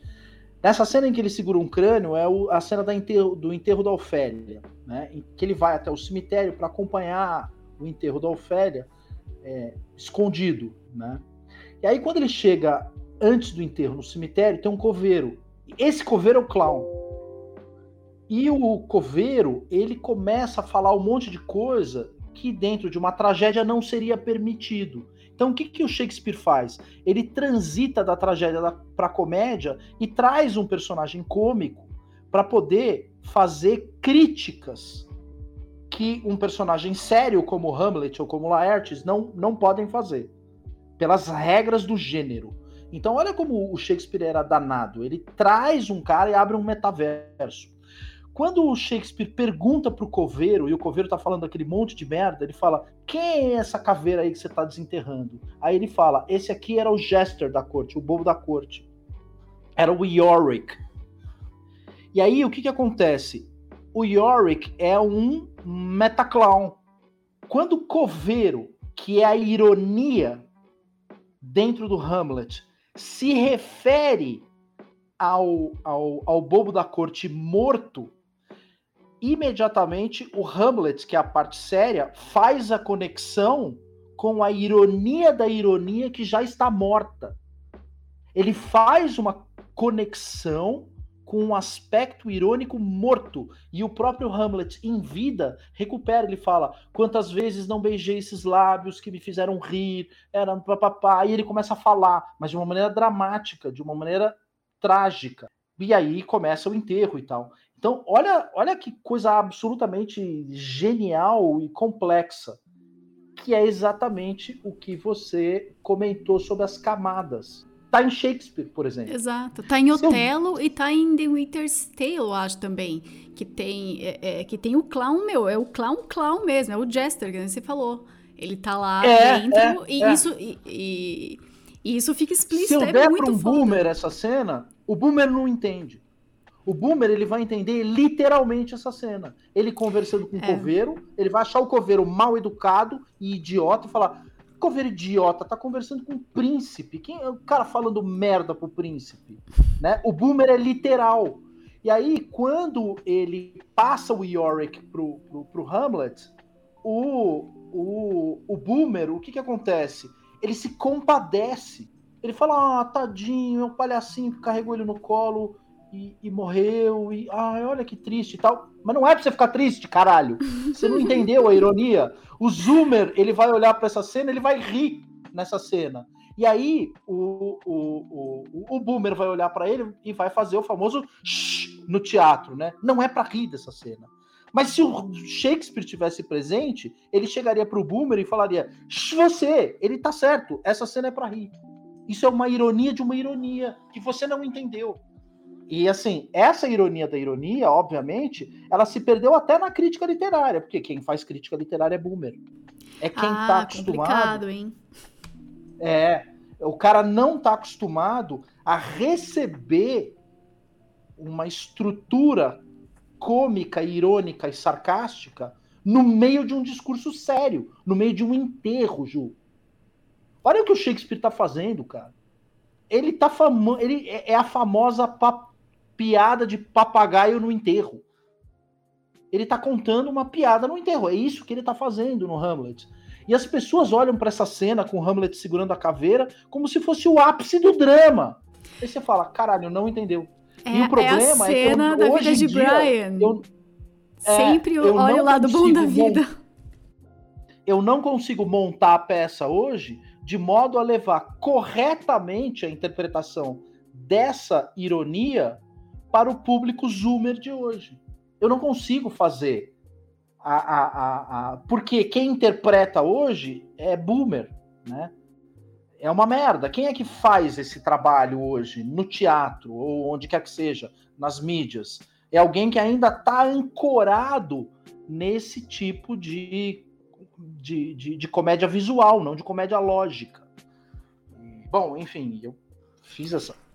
Não, e- e- mas é perfeito. pra- É perfeito, porque a gente tava falando do Charles Chaplin e o, o Tramp, é, né, o personagem dele lá, é exatamente isso. Ele é o clown. Tanto que É, é, usado um como outro- referência tem- até é. hoje. Em muito circo, em muita peça, em muita coisa, Você o tava- Charles Chaplin é usado como referência de clown. Então, você estava falando aí de, de um. De um é, é, da comédia britânica, né? Tem um Uhum. outro cara que é funda. Esse, para mim, ele é central, ele é fundamental na comédia britânica, que é o Peter Sellers, tá? Esse, para mim, é um dos maiores atores de todos os tempos. Quem nunca viu o filme do Peter Sellers, meu, para tudo, tem que pegar um e ver. Qualquer um. Pega qualquer um da Pantera Cor-de-Rosa e vê. Fora a Pantera Cor-de-Rosa, você tem o convidado bem trapalhão. Meu pai ele- amava esse. Puta que pariu. É. Amava. Pe- Por quê? Porque ele transita nas duas gerações. Essa o, o Peter Sellers é foda, porque ele transita nos dois estilos de comédia. Ele faz o convidado bem trapalhão, ele é visual, e assim como qualquer filme da Pantera Cor-de-Rosa, o Inspetor Clouseau do Peter Sellers, não esse Inspetor Clouseau bosta aí, nem sei que é o, o, o, Puta que pariu, esqueci o nome dele. Acho que cara um chato de galocha. Ah, eu também não sei. É... Eu sei do, do, do, de 60 e pouco, dos anos 60. Esse daí. O último que fez aí, eu esqueci o nome do cara aí. É o... Enfim, depois a gente lembra o nome desse chato aí. A gente lembra, a gente ah, lembra. É, é, o cara estragou completamente o Inspetor Clouseau. É, mas o Inspetor Clouseau, feito pelo Peter Sellers, ele é sério, ele leva a sério as investigações. E ele faz as cagadas de maneira séria. Ele não ri, ele é um cara sério, né? Então ele pega esse aspecto... Steve Martin. É o Steve, Steve Martin, Martin, do cabelo branquinho. Uma bosta. Cabelo... Americano. Horrível, horrível, horrível. Então, você pega, por exemplo, o Inspetor Clouseau original, ele, ele, ele, é, ele é sério. Se você olhar, por exemplo, a tarefa que ele dá pro Cato me ataca em qualquer momento e o cara só ataca em momento errado, quando ele leva a mulher para casa, aí o cara ataca ele e vira aquela zona e pô, é, enfim. É... Mas a gente vai ele... entender por que, que o, o, o, Steve Martin e por que, que o, os humoristas, os atores, né, de comédia americana, por que, que eles não conseguem pegar a alma da coisa. A gente vai depois vai falar, mas continua. Exato. O Blake Edwards é o cara que é o diretor, né, que é a cabeça pensante disso, e o Peter Sellers sempre trabalha junto com o Blake Edwards, dando vida a essas ideias do Blake Edwards. E ele tem uma competência absurda em fazer isso. Até que ele faz um filme que é muito mal compreendido até hoje, que é o Muito Além do Jardim, que é aquele cara jardineiro maluco, né? O cara é maluco. Então você tem cenas ali de, de, de, dramaticidade, mas são cenas que você deveria dar risada, porque o cara é um estúpido completo. Ele é um completo estúpido. Mas quando esse filme passou nos anos 80, ganhou Oscar e o caralho e tal, ele foi visto como um drama como a situação de um cara que era quase autista, não conhecia o mundo lá fora, e ele ah, conhecia o mundo só por intermédio da televisão. Tá cheio então, de cena pessoas... subliminar, ó, pra quem é chapéu de alumínio, tem um monte de cena subliminar no filme, hein? É, e no Muito Além do Jardim, ele, ele, ele eleva esse negócio do humor zoomer a um grau que não foi compreendido na época. Né? Mas, enfim, e ele mesmo fala, o próprio Peter Sellers falava antes de morrer, ele falava: não, eu não sei porque que as pessoas achavam que aquilo é um drama. Aquilo não é um drama. Aquilo é, é um filme cômico, né? Eu tô tirando sarro, tô até sendo ofensivo com determinadas situações. Ele é ofensivo com burguesia, com político, com tudo que vocês podem imaginar, né? É um negócio que chega a ser um filme pesado, né? Mas é engraçado que as pessoas acharam um drama bonitinho. Mas você falou, então, mas você falou lá atrás no primeiro, né, na primeira parte do nosso podcast de parábola. E os zoomers, eles usam muito de parábola sem saber, porque eles acabam é, é que nem você falou esse lance do autismo, é, tipo, é aquele meme do, por favor, seja paciente, eu tenho autismo. Então o Zoomer já se coloca ali como um autista. O, o Doomer também, né? Mas é mais o Zoomer. Ele já se coloca como autista, fala, ó, tenha paciência comigo, tá certo? Porque meu humor é zoado, porque eu tenho autismo, cara. Então ele já fala: olha, tenho problemas, o que você vai ver aqui não vai te agradar, talvez você não dê risada, ainda fique puto comigo, achando que eu sou muito ofensivo ou que eu tenho realmente problema mental, que eu nem deveria estar fazendo esse humor, que eu deveria estar quieto, né? Ou então tentando transformar o, humor do Zoomer, que nem você falou, em algo sério, tipo, nossa, você precisa de ajuda? Fala, não, eu sei que eu sou autista, me deixe em paz, eu só quero dar risada. Então, eu não sei se eu vou estar queimando largada para a gente falar do humor brasileiro, mas isso Sim. que você está falando, mas pode falar, que é que é uma questão intergeracional e a gente até comentou também é, há um tempo atrás em off, foi o debate na internet, o clássico debate do Loen com a Lola Escreva.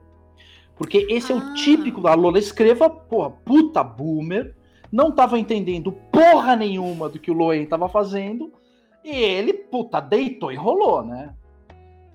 Primeiro, a Lola Escreva tem um, um QI é, é, de orangotango E o Loen tem o QI de cinco orangotangos, né? Somados. sim, sim, sim. Desculpa, Loen, tive sim, que fazer, sim, a, sim. fazer a piada boomer. Mas enfim, você tem uma diferença colossal de, de, de, de QI e de presença de espírito, mas você tem a distância geracional dele estar tá operando numa base é, de ironia que ela não teve capacidade de acompanhar e que a único, o único recurso pelo qual ela conseguiu lançar a mão foi o policial, foi o recurso jurídico policial. Aí você fala, cara, você está reforçando a ironia dele, tu é maluca? Que coisa absurda. Você tá dando mais cara... material para ele, porque cada. É aí Exato. que tá. O, o Zoomer ou o Doomer, não importa, ele faz uma piada. Você fica bravo. Ele usa a sua reação para fazer mais piadas, ou então reforçar a primeira piada. Aí você fica mais bravo ainda e você acaba perdendo a cabeça, ou fazendo gestos, né, absurdos e exagerados, ou então você parte para uma, uma agressão, ou você parte para a tomada de uma decisão tão séria que pode ter consequ consequências tão assim, é, é, é, de um lado que faz, cara, isso aqui é sombrio, que para ele é material. Então, quanto mais nervoso você fica, mais motivo para ser zoado você tá fornecendo pro, pro Zoomer ou pro Doomer. Você não tá entendendo, você tá alimentando o cara com a Exato. sua E aí a gente volta pro podcast anterior. O vício, o vício é o material do humorista. No, ca no caso do embate, por exemplo, entre Loen e Lola Escreva, o que ela identificava como um vício dele, porque ele é politicamente correto, era justamente o material que ela fornecia para ele, porque ele via nela exatamente o vício é, é, que poderia ser apto para um desdobramento em diversas camadas de ironia, né? Mostrando o aspecto autoritário das posições dela. Né? Então, quer dizer, ele tinha um propósito moralizante, ela do lado dela tinha o propósito moralizante dela, mas ele acabou vencendo o embate pela incapacidade de leitura dela, cara. É, e, e, é exatamente isso aí que acaba é, é, é acontecendo no mundo de hoje é, em relação a esse embate geracional dentro da linguagem cômica e satírica, que é o que faz, por exemplo, um humorista profissional como o Danilo Gentili fica puto quando um zoomer chega para ele e chama o cara de pica sonsa. cara, é, você fala, como é Sim. é que o cara conseguiu deixar isso acontecer? Ele é um humorista profissional, ele não pode cair nessa. E o que, que aconteceu? aconteceu exemplo, mas então, mas o que, que aconteceu? A cada tweet que ele ficava mais puto, a galera fazia mais meme. Exatamente, que é o que aconteceu com outro amigo do Danilo Gentili lá, com. com Maurício Meirelles, né? Exato. É, e todos exato. os humoristas cornos, todo humorista corno e cuck que é zoado, o cara fica bravo. Aí ele chama a galera do quê? Ah, seus retardados. A galera, sim, sim, é, tô tomando aí, meu suquinho de retardo. Ele é, obrigado, começa, né? ele é obrigado a lançar mão de mentira. Tô, aí eu vou, vou, tô me vitimizando, assim. O cara coloca lá, você bate em mulher. Aí você fala, bom, primeiro, não tem graça. Segundo, não é verdade. Agora, é. a, a, minha parte em relação a você, além de ser verdadeira, é engraçada. e aí, você fica num ciclo é, é, é, destrutivo que é um rolo compressor, né? Ali no caso, eu falei, bom, já que eu me fudi tanto na mão da loencracia, alguma coisa eu tenho que aprender com esses moleques. Eu vou usar o rolo compressor deles contra esse cara. E é exatamente o que aconteceu naquele embate ridículo, histórico, né? Que o cara me sai com um lance lá bizarro. É, é aquele tal negócio, poderia ter processado, mas nunca vou fazer isso, porque é óbvio, na hora que eu chegar em juízo, o cara vai falar assim: não, mas eu sou um humorista profissional, era uma piada. É, puta perda de tempo. É. Mas é o que tá acontecendo Esse hoje é com o lance. Tempo, mas eu gostaria muito de ter, de ter mais dinheiro e mais tempo disponível para poder entrar com essa ação e ele dizer assim: não, a mentira que eu contei é uma piada. E eu falei assim: mas o que tem graça é a verdade. Aí que, puta, que é, aí que tá. né? Então, esse é o aspecto. É esse, esse é o aspecto da dupla camada da ironia. que você explicou, que é da ironia de, intergeracional, que o outro, o outro lado, o lado boomer, não só não consegue compreender, mas ele não consegue rir. E além de não conseguir rir, ele se pega. Os bichos pegam ar. Pega ar, Os pega muito. Pega, pega ar, meu. Meu, Você pega fala, pilha. Caceta, cara, eu não posso fazer um sarcasmo aqui, o bicho pega ar. E aí, por mais que você peça desculpa depois, já, já virou leite, cara já entornou. E aí que tá o pior. Se esse cara, se esse cara é um juiz ou um ministro, você tá lascado. Rodou, Exato, amigo. É Meme igual, igual Daniel, crime. Daniel Silveira lá, falando que queria espancar o outro com gato morto. Gato, gato morto. É muito, é muito, isso é muito boomer. é óbvio. Aí o cara foi no sentido literal da coisa e mandou prender. Aí você fala, cara, nós chegamos numa situação é realmente preocupante, cara. Preocupante. Pois é, pois é. É, eu não sei como é que a gente vai fazer é, para sátira sobreviver, porque o material para sátira tá robusto, porque você tem muito vício, mas pela primeira vez na história, o instrumento ele está sendo é, cerceado de uso e pela primeira vez na história você tem mecanismos é, de controle. Né? Você tem mecanismos de investigação, de controle, de identificar quem fez a piada, quem não fez, e etc. E ir atrás, e, e, e mandar prender, e, e, enfim. Exato, e você tem aí, né? O pessoal vai te processar por calúnia, difamação, injúria. Você fala, cara, é um Não, meme. é racismo. Hoje é racismo. É, sim, calúnia, racismo. difamação, injúria é a ponta do iceberg. E o grande problema é que você criou um conceito de racismo que qualquer coisa, porque a comédia e a sátira, ela funciona pela diferença. Então você tem que marcar a diferença. Lógico, se você pegar as sátiras mais antigas, a diferença é a diferença mais aparente: sexualidade, cor de pele, homem e mulher.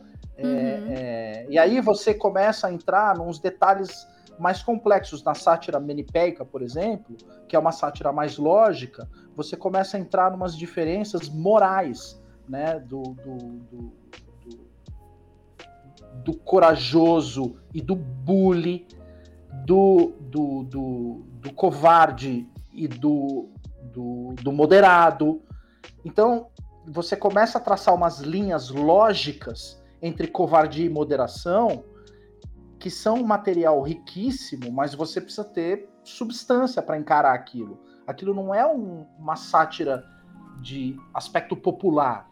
Você precisa ser Exato. treinado no discurso aristotélico, treinado na arte poética para entender as camadas de ironia daquilo. E como isso se perdeu, fica difícil. E hoje você você fica tem difícil, uma você população tem esmagadora, esmagadoramente é, que não entende isso, né? É, não só Ignorante. não entende, como entende é, de um jeito de um jeito errado e depreciativo e destrutivo. Né? E a gente agora está numa sinuca de bico histórico fodido. Que eu acho, e é o que eu pregava na mesa com o João Ângelo, das vezes que fui tomar chopp com ele para discutir o nome da Rosa, para discutir Juvenal, esse tipo de coisa, coisas acadêmicas. É, é, o, o, aspecto cômico, principalmente esse aspecto tran, transient, é, é, transitório, né? não tem como você controlar. É. Por mais que lá na frente você fala, não, eu vou acabar com o anonimato na internet, com esse pessoal que fica fazendo meme e, e o cara fez um, por exemplo, o meme da, da, da Joyce Peppa Pig. ah, é, vamos, vamos descobrir quem fez e mandar prender porque a pessoa me chamou de porca e etc. E me comparou a um porco, portanto isso é ofensivo, isso é racismo porque eu sou da tribo de sei lá quem, e tá, tá, tá, e se referir a mim é ofender a minha tribo como um todo e pá, pá, pá. Aí, enfim, vai cair para esses discursos jurídicos. E por mais que você caia nesse discurso jurídico, você sempre vai ter um mecanismo alternativo. Ah, vamos proibir o Telegram no Brasil. Tem Reddit, tem 4chan, tem, sei lá, bicho.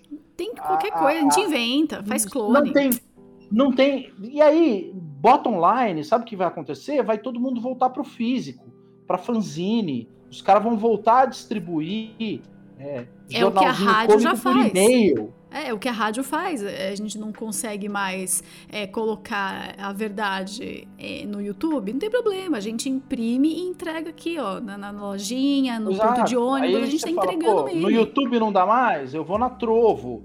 Eu vou na Twitch. Ah, na Twitch não dá mais? Eu vou sei lá onde. Aí amanhã abre um outro negócio. E vai ser sempre assim. Você sempre vai ter um canal onde você vai poder direcionar e encaixar a tua o teu a tua ironia, né? É, mas eles conseguiram fazer ali é, realmente uma sinuca de bico, porque você pode trocar de canal, mas a perseguição jurídica continua. Exato, mas aí o que, que acontece, Ju? Pensa hoje, você, a gente tá numa situação assim. Bom, eu não posso mais é, criticar o governo, não pode mais criticar o Bolsonaro, não pode mais criticar político algum, né? Você vai chegar num ponto, não pode mais criticar político. Se for mulher, de lá- então. É, exato, do lado é, mulher impossível. Mas se você criticar um político do lado de lá, os do lado de cá batem palma e falam: por mais políticos como esse que processaram o, cara do lado de cá, porque eu não gosto dele, né? Porque ele fala a verdade dos dois lados. Então você começa a ser cercado, né? Por todos os lados. Então você não pode falar mal desse, você não pode falar mal daquele, você não pode. No momento em que é disparada a, a primeira condenação a respeito de uma ironia que você fez, aí você fala, bom, o que é um peido pra quem tá cagado? Agora, a minha única arma de defesa é tirar sarro. Eu vou virar um clown de Shakespeare. Né? Ah. É isso que vai acontecer. Eu vou virar um clown de Shakespeare. Aí a pessoa entra num, num loop, né? É aquele tal negócio. O cara vai controlando as multas dele até perder a carta. No dia que ele perde a carta, ele fala: Foda-se, já perdi a carta. É 200 aqui Caguei. na pista. É, Caguei, é, Então, enfim, peraí, vocês estão é, achando que eu sou é, é. retardado? Eu vou vestir a camisa. Eu sou retardado. Me prende agora, eu quero ver. Exato. O cara fala assim: bom, antigamente era uma questão de não pagar a multa. Agora é uma questão de escolher se eu vou pagar o Uber ou eu vou pagar a multa de rodízio. que eu vou para tal é. lugar. É questão se eu vou com o meu próprio carro e pago a multa ou eu pago, dependendo da distância, vale mais a pena pagar o rodízio, que é mais barato do que o Uber até não sei aonde. Puta, é que nem um carinha. Cara, eu esqueci. Eu, ele faz stand-up, é amigo lá do Danilo Gentili, aquele que tem o cabelinho enrolado. É sem graça também, às vezes. Mas isso aí eu, eu acabei dando risada, que ele foi lá no podcast do Carioca, né, e do Bola, é, do Ticaricatica Cast lá, tudo mais. Ele foi lá e ele falou que perdeu a carta, justamente por isso, por, né, pontos e pontos e mais pontos, ele acabou perdendo a carta. E ele falou, é por isso que hoje eu tô de Uber. Aí o pessoal falou, ah, você veio de Uber até aqui? Ele, não, fazendo Uber, eu dirijo Uber. a galera, tipo, ah, filho da puta, vai se fuder. O cara é bom, o cara é bom. Às vezes ele é sem graça, mas o cara é bom. Então perdeu a carta e começa a fazer Uber, dirigindo. É meu, maravilhoso. Então, aí que tá, aí a gente entra, a gente entra no outro ponto, que é a questão. Ó, eu vou falar um negócio, tá? Que eu pensei hoje, talvez também, eu sempre falo, posso estar errada. Ideias, pensamentinhos na minha cabecinha. Que não existe politicamente correto e nem politicamente incorreto, tá? O que tem é censura. Por, quê? Por que, que o politicamente correto não existe? Simplesmente porque o lado de lá tá fazendo piadas com religião. Então os caras estão fazendo piada com Jesus, estão fazendo piada com Maria, os caras estão fazendo piada com aborto, os caras estão fazendo piada com pedofilia, os caras estão fazendo piadas com coisas absurdas. Então, ok para eles pegar um feto, né, ainda com cordão umbilical e ficar girando como se fosse um pirocóptero. Ah, que engraçado! Ah, tem um feto, opa, caiu no chão, morreu. Então, para eles, isso, esse, esse tipo de humor negro é permitido porque tá dentro da agenda, da pauta deles e, lógico, né, incentivando degeneração e tudo mais. Então, quando eles fazem é, é, uma piada ali é, é, de raça, disso, daquilo, aí pode. Então, não essa ideia de politicamente correto, eu acho que é um engano, eu acho que é algo forçado mesmo para você se policiar antes até de você falar alguma coisa, então você já censura o seu pensamento e, na verdade, isso não existe, porque do lado de lá, eles estão fazendo umas puta piada pesada, pesada, que você fica, cara, não é possível. Posso, po- posso falar uma coisa que agora você vai pular na cadeira de novo? o Ai, politicamente incorreto, o politicamente incorreto é o famoso feminismo de direita. Por quê? Para que você possa ter o politicamente incorreto, você precisa aceitar a premissa de que há coisas que são corretas e incorretas politicamente. Portanto, você aceita a premissa e abre imediatamente a divergência. Portanto, o que você está falando é simplesmente ir além e dizer a, a, a política não é o âmbito para se discutir esse tipo de correção, principalmente a política partidária. Então, assim como não existe um politicamente correto, não existe politicamente incorreto.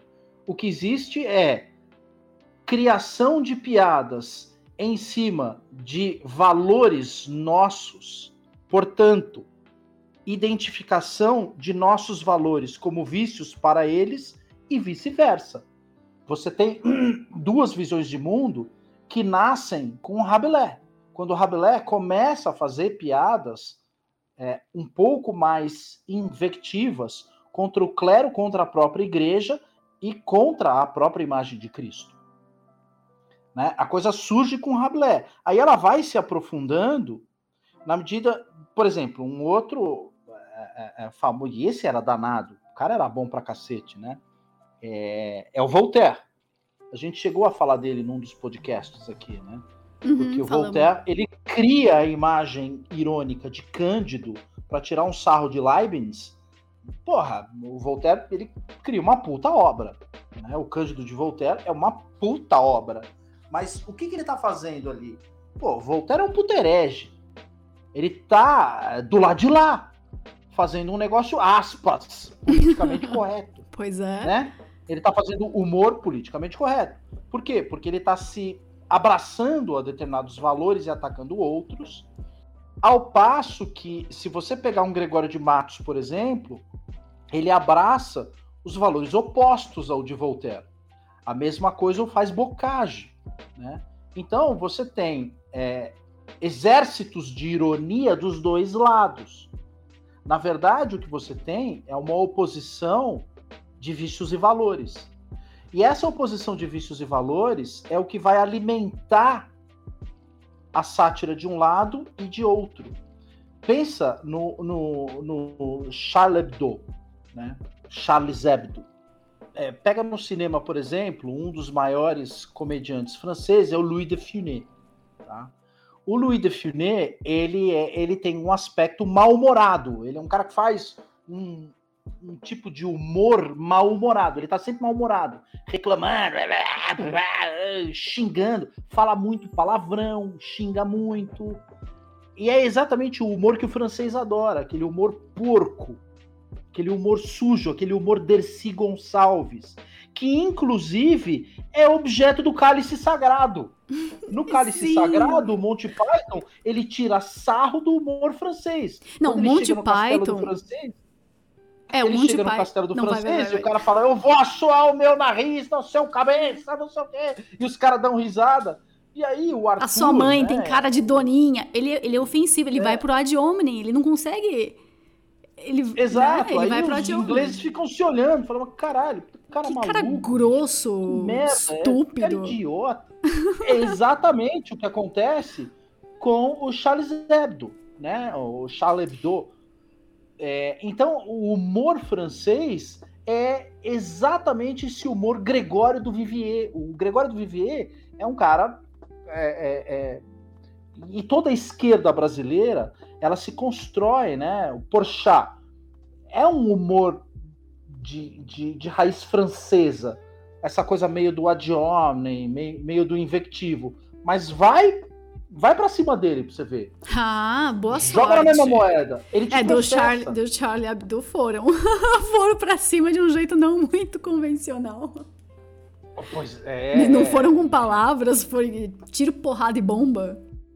É, enfim, foi cutucar lá o. Mas então, exatamente, lá. o francês, ele irrita, ele irrita as pessoas Exato, por esse irrita. lado, meu Deus, os caras são muito escroto, eles são escrotos. Então ele traz na comédia essa escrotice e ele parte pro ad hominem, você não tá mais rindo, você ri quando é com o outro. Então você, sim, sim, sim. Aí quando ele faz com você, acabou a graça.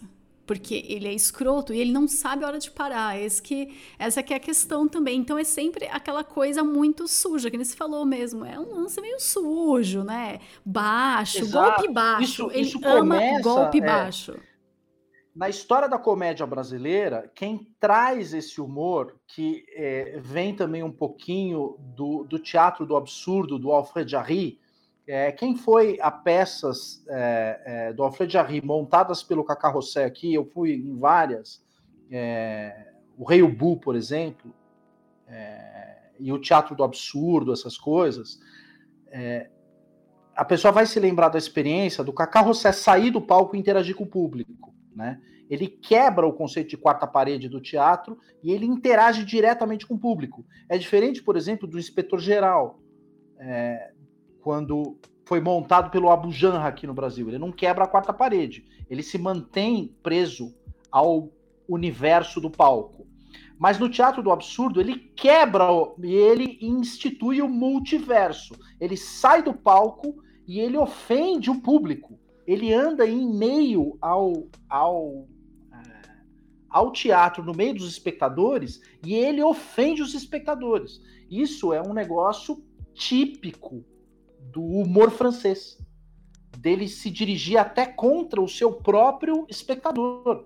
Então, você, como espectador, você corre um baita de um risco de ser ridicularizado. É um humor arriscado, né? Porque qualquer um pode ser objeto da invectiva francesa. E, e a invectiva francesa recupera muito daquele humor de juvenal. Né? Mas pensa o seguinte: o que esses caras estão fazendo hoje, principalmente esses é, humoristas liberais e progressistas, é tentar entubar o valor deles. Né? O grande problema é que eles não se mantêm dentro da caixinha humorística.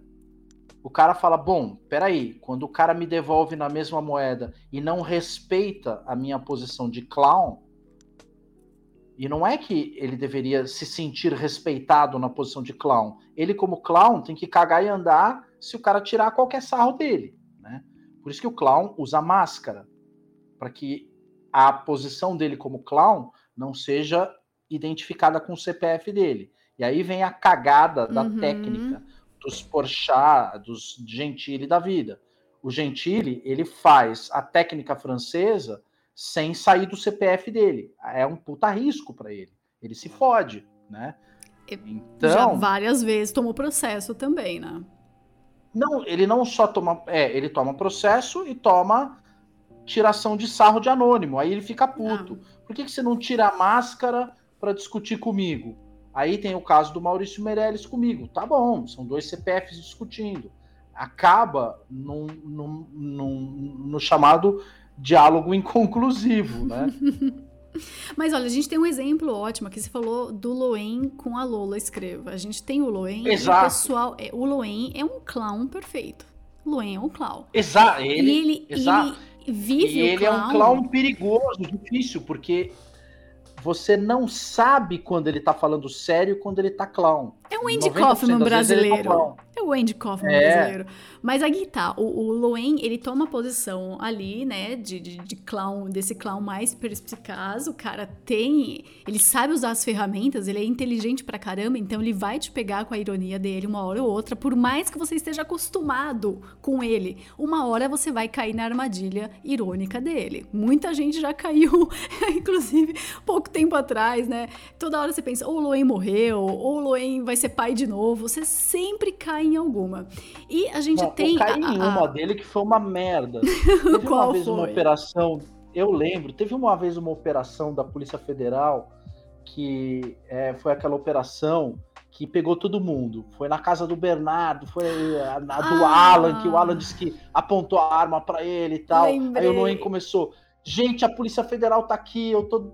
Aí, quando que eu percebi que ele tava de sacanagem? Ele começou a descrever, descrever, o cara entrou, tá pegando meu computador tal, agora eu tô descendo de corda pela janela. Eu falei, ah, toma.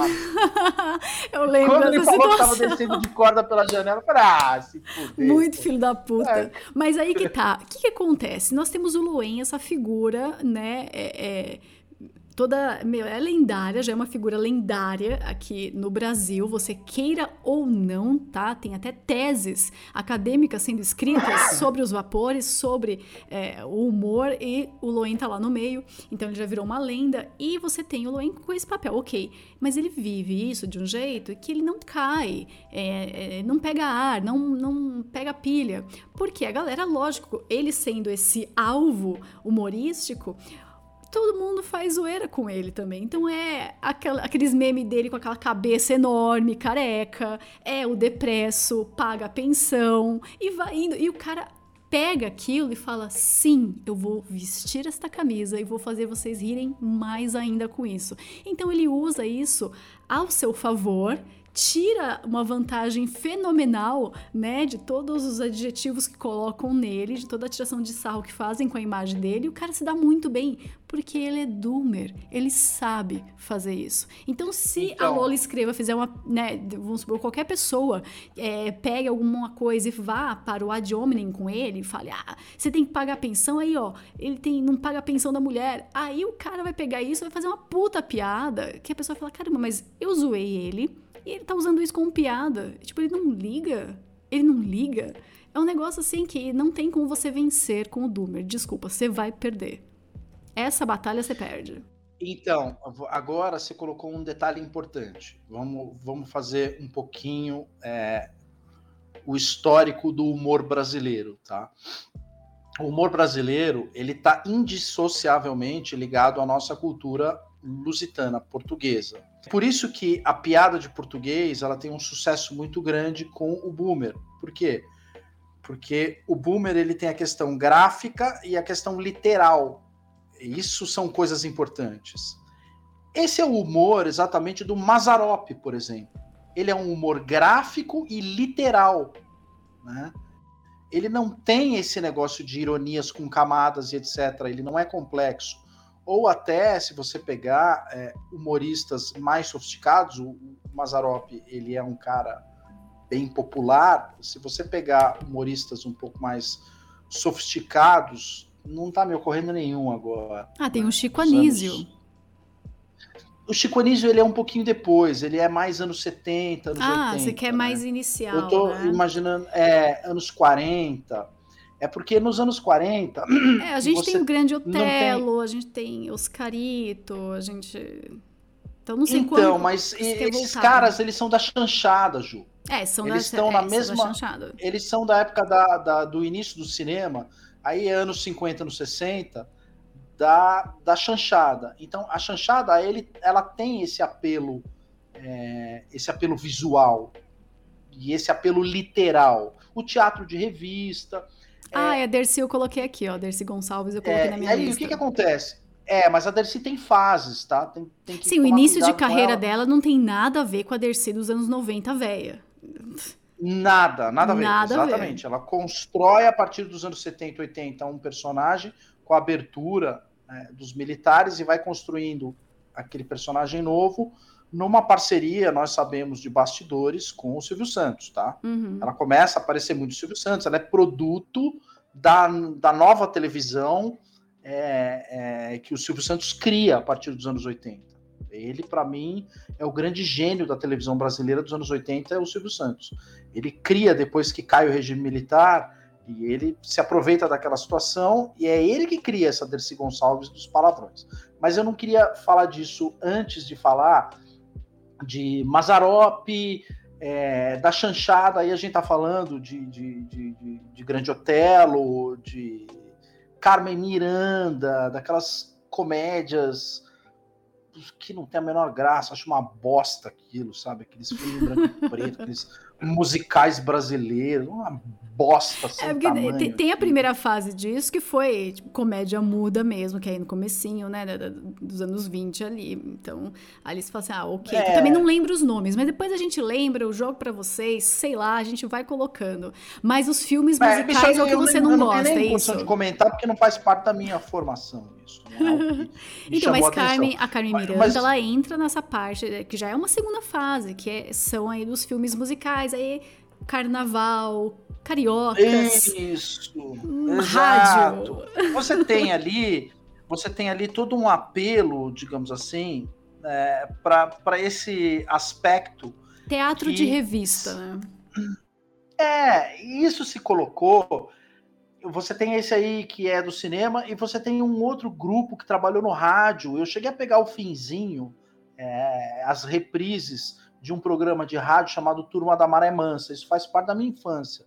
Eu cheguei a ouvir meu avô, ouvia isso, eu ouvia com ele e tal. Alguns até eu dava risada, achava legal e tal. Era tipo uma Praça é Nossa no rádio, entendeu? Que é uma piada que você não precisa do aspecto visual. E o cara trabalha tão bem a narrativa e, e- e os diálogos que você consegue facilmente é, é, visualizar na tua cabeça a situação, né? Então é muito gráfica, são piadas muito gráficas e muito literais, né? Assim, tô, tô dando vários exemplos aqui, citando. Isso se sofistica num grau colossal com o Chico Anísio. O Jô Soares Uhum. menos, ele, né? O, o próprio eh, o Bronco, esqueci o nome lá do Ronald Golias. Ronald Golias. né? O. Ronald Golias é um cara que, que consolida esse estilo muito bem. Ele trabalhou. O Renato Corte Real também trabalhava bem isso. Essa O turma Jô aí da família Soares, Trapo. então, o Jô Soares eu sempre via é, é, ele assim, como se fosse uma algo dentro, assim, eu conseguiria colocar o Jô Soares dentro do Saturday Night Live. É, o, o Jô vejo ele Soares assim. ele sai de dentro da, da família Trapo, né? Ele começa É. na família Trapo e aí ele ganha um programa dele, e, enfim, aí ele ganha vida própria e tal. É, depois criou o programa dele lá na, na, na TV Globo, que era famoso, né? O, o, o- Vivo Gordo, depois virou Vejo Sim, Gordo, e sim. etc. E ele explorava muito a, a, a imagem dele como um gordo engraçado, né? Então ele cria esse negócio do gordo balofo, bonachão, engraçado, cômico, Meio afeminado. relaxado, é, meio, meio meio largado, até um pouco porco, anti-higiênico, mas é uma figura que se tornou clássica né, na, na geração de riso. E ele apelava bastante para esse aspecto visual. Mas o grande pai de tudo isso, clássico, para mim, um dos maiores gênios da, da, da comédia, é o Chico Anísio, né? Sim. Chico Anísio criou mais de cento não sei quantos personagens, ele E tinha aí- capacidade de mudar o aspecto físico, voz, jeito de andar. Exato. É um puta, Várias mas um camadas. puta. Ali tem bastante camada. E ele vai criando dentro dos personagens e dentro dos sketches as situações em que ele consegue tanto desdobrar um humor mais lógico, né? Como era o Tintones, por exemplo, quanto um humor mais visual, né? Aí você tinha outros personagens dele, o Washington, o jovem, que era tiração de sarro de figuras que existem até hoje, né? Puta crítica Criançada social foda, meu. É, é, ele era foda. Ele, o Chico era excepcional, ele era genial. Assim como ele, ele conseguia criticar aquele famoso político de direita da época da ditadura, que era o deputado Justo Veríssimo, que tinha horror de pobre, não sei o que e tal. Sim, sim. Pô, o Chico Anísio era foda. Mas veja como ele é literal e ele é ao mesmo tempo é, é, é, é visual. Pensa num outro personagem do Chico Anísio que é o Bento Carneiro. O Bento Carneiro é, metá- é metáfora pura, né? Porque ele tá lidando com várias situações do real e ele consegue incutir no Bento Carneiro várias camadas. Ele consegue colocar um político, ele consegue colocar um jornalista no Bento Carneiro, ele coloca quem ele quiser. É um negócio que ele encaixa ali de acordo com o esquema. Ele era foda, Chico Anísio era foda. Ele pegava o problema da semana e ele compreendia esse negócio de que o humor é transitório. E ele falava: deixa eu aproveitar a situação da semana, já enfiar nesse personagem, nesse, nesse, nesse, nesse, nesse. Né? Um outro personagem importantíssimo do Chico Anísio É, o Pantaleão eu não achava engraçado. O Pantaleão é muito doomer, né? Mas eu não achava engraçado aquilo. É, é. e o, mais um que eu achava sensacional era o Alberto Roberto. Eu ia falar dele agora, que o Alberto Roberto já pegava aquele apelo de caricato mesmo, mas sem. Exato, não, tinha exato. muita camada, não precisava ter muita camada, porque o, o público brasileiro já estava acostumado com aquele tipo de personagem com aquele tipo de, de, de, de caricatura que eram, eram os caras mesmo que existiam ali e a pessoa conseguia fazer. Não precisava de muita camada é. para ser ridículo, né? Tipo, super Exato. símbolo sexual. Roberto, ele, ele trabalhava né, na mesmo, no mesmo diapasão do, do, do Sacha Baron Cohen com Borat. Né? O, Albert, o Alberto Roberto ele é um tipo de ridículo é, parecido com o ridículo do Borat, porque ele chega numa determinada situação em que ele tem certeza em que ele é alguma coisa e que aquela situação é uma coisa que não tem nada a ver com a realidade. Né? É por isso que se ri da situação. Então o Alberto Roberto ele interagia, sei lá, o Tarcísio Meira e falava quem é esse iniciante e tal. E o próprio Tarcísio Meira dava risada, né? E, a, e aí ele falava, não, mas isso aí tira esse cara, tá começando hoje e tal. E o ator que estava interagindo com ele era o Lima Duarte, Tarcísio Meira, alguém da Globo lá. É o mesmo diapasão do Borat. O que, que acontece com esse humor? Esse humor, ele forma a minha geração. Né? E aí depois você tem o humor mais, que é o chamado humor para a família, né? Que é trapalhões, né? Aquela coisa do ah, Mussum, é. do Didi, sim, sim. né? Que é o humor para a família que uma criança consegue ver. É, o Chico Anísio, criança não podia ver na época, né? Eu era criança, mas é, é, meus Tava pais vendo, falavam, mas não ah, podia. Aí, enfim. Jô Soares não podia, porque tinha umas, porra, muita puta gostosa lá, é, mulher. muita putaria. Cara, não, não tá, não. Tinha muita putaria. Jô Soares já era mais complicado de ver, né? Já era mais complicado. É, a gente porque... tem é, depois aí bem mais recente, né? O Cacete Planeta, que, que também era, era pra família. É, mas aí, então, Tinha lá. sujeira, mas é. eu via. Não, mas aí o ponto, o ponto é o seguinte. Vamos lá. Aí você tinha também naquele, nesse grupinho, você tinha o Cabaré do Barata, por exemplo. O Cabaré do Barata eu vi muito, era apresentado pelo Miele, e você tinha Costinha, Zé Vasconcelos, ah, que era o eixo do Rio de Janeiro. Claro. Eram os caras do Rio, né? E aí você tinha também Praça é Nossa na época. É tudo um humor meio, eh, digamos assim, mesma escola. O que, que acontece com TV Pirata? O, TV Pirata importa o teatro do absurdo para a televisão. É isso que a TV Pirata faz. E ele traz um humor francês invectivo. Tanto é que tem uma entrevista de Chico Anísio no Roda Viva que ele mete o pau no TV Pirata. Ele fala: aquilo não é humor, aquilo é ofensa, não sei o quê. É, porque ele uma vem vez de outra eu tava escola, lá vendo TV né? Pirata. É, ele falou: eu tava vendo TV Pirata e a cena, um dos personagens vomitava na cena. Pô, vômito não é uma coisa que você dá risada o vômito é uma coisa repulsiva. Embora você tenha pessoas doentes como você, que deu risada do cara que vomitou lá uma vez no meio de uma entrevista. E aí, o que, que, acontece? Você tem o eu não posso lembrar, eu não posso, eu vou deixar no mudo. Chico Anísio não entender mais o novo público que estava chegando.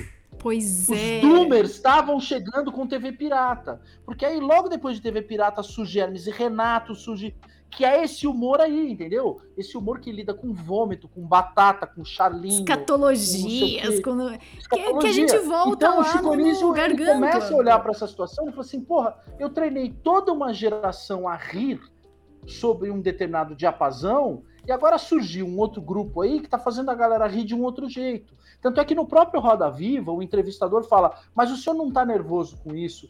Porque o senhor está perdendo espaço na Globo? Ele falou assim: meu problema não é de espaço, meu espaço já está conquistado, eu já entrei para a história. O meu problema é conceitual.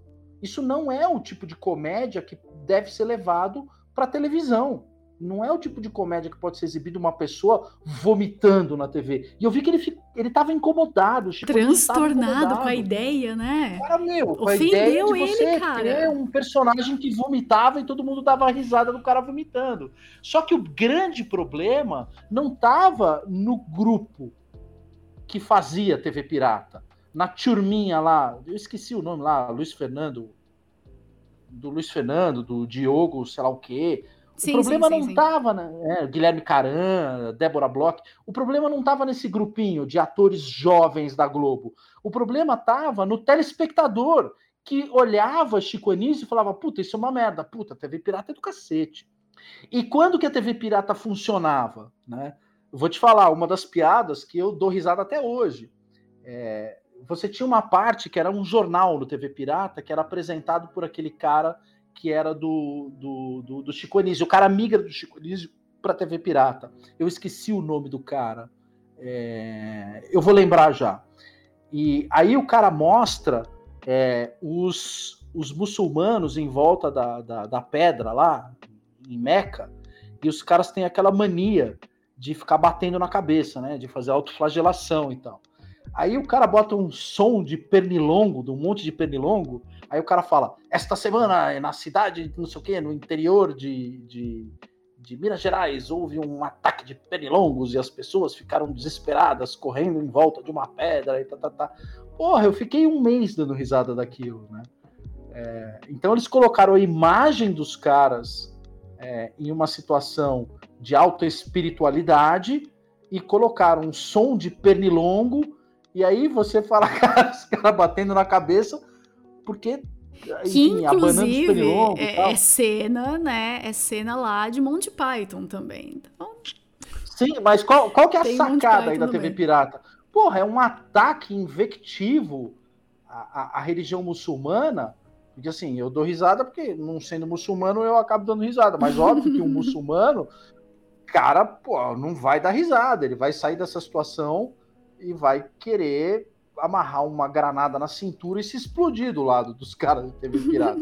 que é o que aconteceu com o Charles Hebdo. Né? É, então, exato. quem inaugura esse humor no Brasil, quem importa esse humor né, para o Brasil é a TV Pirata. Depois TV Pirata vem Hermes e Renato, e aí você tem uma virada Não, calma, calma, ideológica. Antes, é, é, que antes disso a gente tem o Cacete moral. Planeta. Então, mas é, antes disso, né, de aparecer o Hermes e Renato, a gente sim, tem o sim, Cacete sim, Planeta, sim. né? Bussum, da Cacete e Planeta, é, é, é, a mesma coisa, o mesmo diapasão.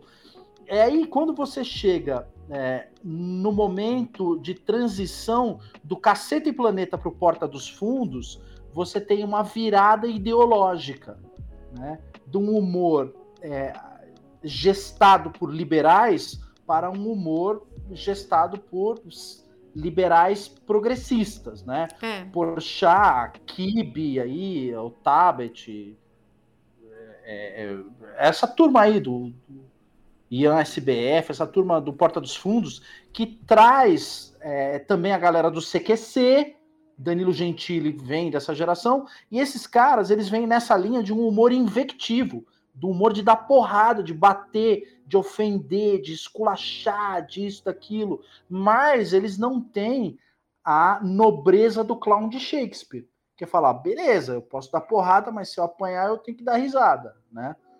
Não, os caras não têm essa nobreza shakespeariana de aguentar porrada justamente porque eles estão operando no CPF a piada. E quando o cara opera no CPF, ele embute o próprio valor dele no CPF. Ele não está livre para lidar com outros valores. Essa é a grande diferença é, para esse humor de hoje, que de fato é, é, é um humor fadado ao fracasso. Ele vai levar a morte do humor brasileiro como um todo e uma era de renascimento que está surgindo na mão dessa geração de Doomer, Boomer, internet, vapor, é, é meme, Zoomer. E por que não dizer a geração do meu filho, né? Enfim, a molecada tá toda empenhada em fazer uns memes, uns áudios, uns negócios, eles circulam em grupo de zap, as criações que eles fazem. É, porque hoje piadas, em dia nós não temos somente é, as pessoas ali como. É, como audiência né, da, da comédia, então a pessoa não. É, hoje em dia não fica só rindo, ela produz comédia também. Então o cara vê um meme, além dele passar para frente o meme, que antes era muito de receber, né? Você recebia, você, você via um episódio, você ligava a TV, você ouvia um disco do Costinha, do Ari Toledo, sei lá, né? Você escolhia lá é, é, o, o, que você gostaria de ouvir, você então você recebia aquilo, mas aquilo acabava quase morrendo com você, porque às vezes você ia no bar, contava a piada que você ouviu e acabava passando para frente dessa forma mais simples, né? Mas hoje, lógico, com a ajuda da tecnologia, internet e tudo mais, você consegue passar mais rápido os memes. Então a coisa circula e tem. É, é, aí na parte dos, dos zoomers tem a, super, a saturação, né? Oversaturation. Então, tipo, tem a saturação do meme. Então, uma piada ela perde a graça muito rápido, ela, ela perde a relevância muito rápido. Então, o meme ele acaba morrendo é, em questão de uma semana, ele já tá morto. Mas. É, é você tá tendo uma. E aí o que acontece? Você tá tendo uma repopularização. Da, da, da sátira e da comédia hoje, e a gente está voltando para a baixa Idade Média. Para o tipo de comédia feita na Baixa Idade Média, em que não é mais uma comédia autoral, não me interessa o autor da piada. Ela é uma comédia tipicamente popular. Ela é Exato. feita por popular para popular e ela circula em grupos fechados de populares. Exato. Então, a piada feita pelos conservadores, em que cruzar determinados valores e vícios é permitido, como piadas raciais, etc., é permitido, isso vai circular só nesse meio, entendeu? E vai circular nesse meio como um motor de crítica ao outro lado. Assim como o outro lado pode fazer uma piada é, rodando um bebê pelo cordão umbilical, porque para eles o aborto é um valor, não é um vício. E eles vão conseguir fazer esse tipo de, de sátira, mas essa sátira só vai circular entre eles. Então volta a ser aquilo que era na Baixa Idade Média, né? Uma coisa feita anonimamente por populares para populares e que circula em feudos, literalmente em Sim. feudos fechados. Então, um, um grupo de saltimbancos que se apresentava em feudos no interior da Alemanha não ia se apresentar no interior da França. Porque no interior da França, os francos, na Baixa Idade Média, tinham um outro padrão para comédia e um outro tipo de saltimbanco que se aproveitava daquela realidade social ali naquele meio para fazer um tipo de humor que ficava enclausurado naquele feudo ou naquele grupo de feudos. Nós estamos assim hoje. A diferença é que lá é, houve a escassez né, de, de, é, de vícios né? Então as pessoas acabavam lidando com o que tinham e hoje não, não, não é que tem escassez, pelo contrário, tem até muito, tem demais, tá todo mundo viciado. O que tem realmente aqui agora é somente a Perfeito. censura. Terminamos só Perfeito. com censura. E a gente, e a gente vê vício, obviamente, é, de tudo que é lado, né? Então, se Sim, a gente for variado. pensar dentro do âmbito em que uma piada né, de aspecto uma piada que mexa com a, com a opção sexual da pessoa, com a sexualidade, uma piada sobre LGBT, que é proibido do lado de cá e é permitido do lado de cá, é, no grupo que estará rindo dessa piada, você tem outras produções viciosas das quais você não pode se aproveitar dela para fazer piada dentro do seu feudo direcionada para aquele público, a não ser que você a faça de maneira anônima e num feudo mais fechado ainda, num feudo do feudo. Vou te dar um exemplo. É, um grande vício é, do lado de cá na direita é o cuckismo. Você não consegue fazer piada de cuck para uma audiência maior. Você tem que fechar a tua audiência. É a piada a do frouxonário. A piada do a piada frouxonário. Do Exatamente. Cortando Exatamente. o próprio saco? Ih, esquece! Nossa Esquece! Senhora. O meme, o meme do cara puxando, puxando o pinto pela cabeça e cortando na base do saco ali. Fatality. é, esse aí você não pode circular dentro da direita de uma maneira muito ampla, porque você vai ter um grupo que não vai aceitar isso, né? A piada do frouxo, ela não pode ser feita.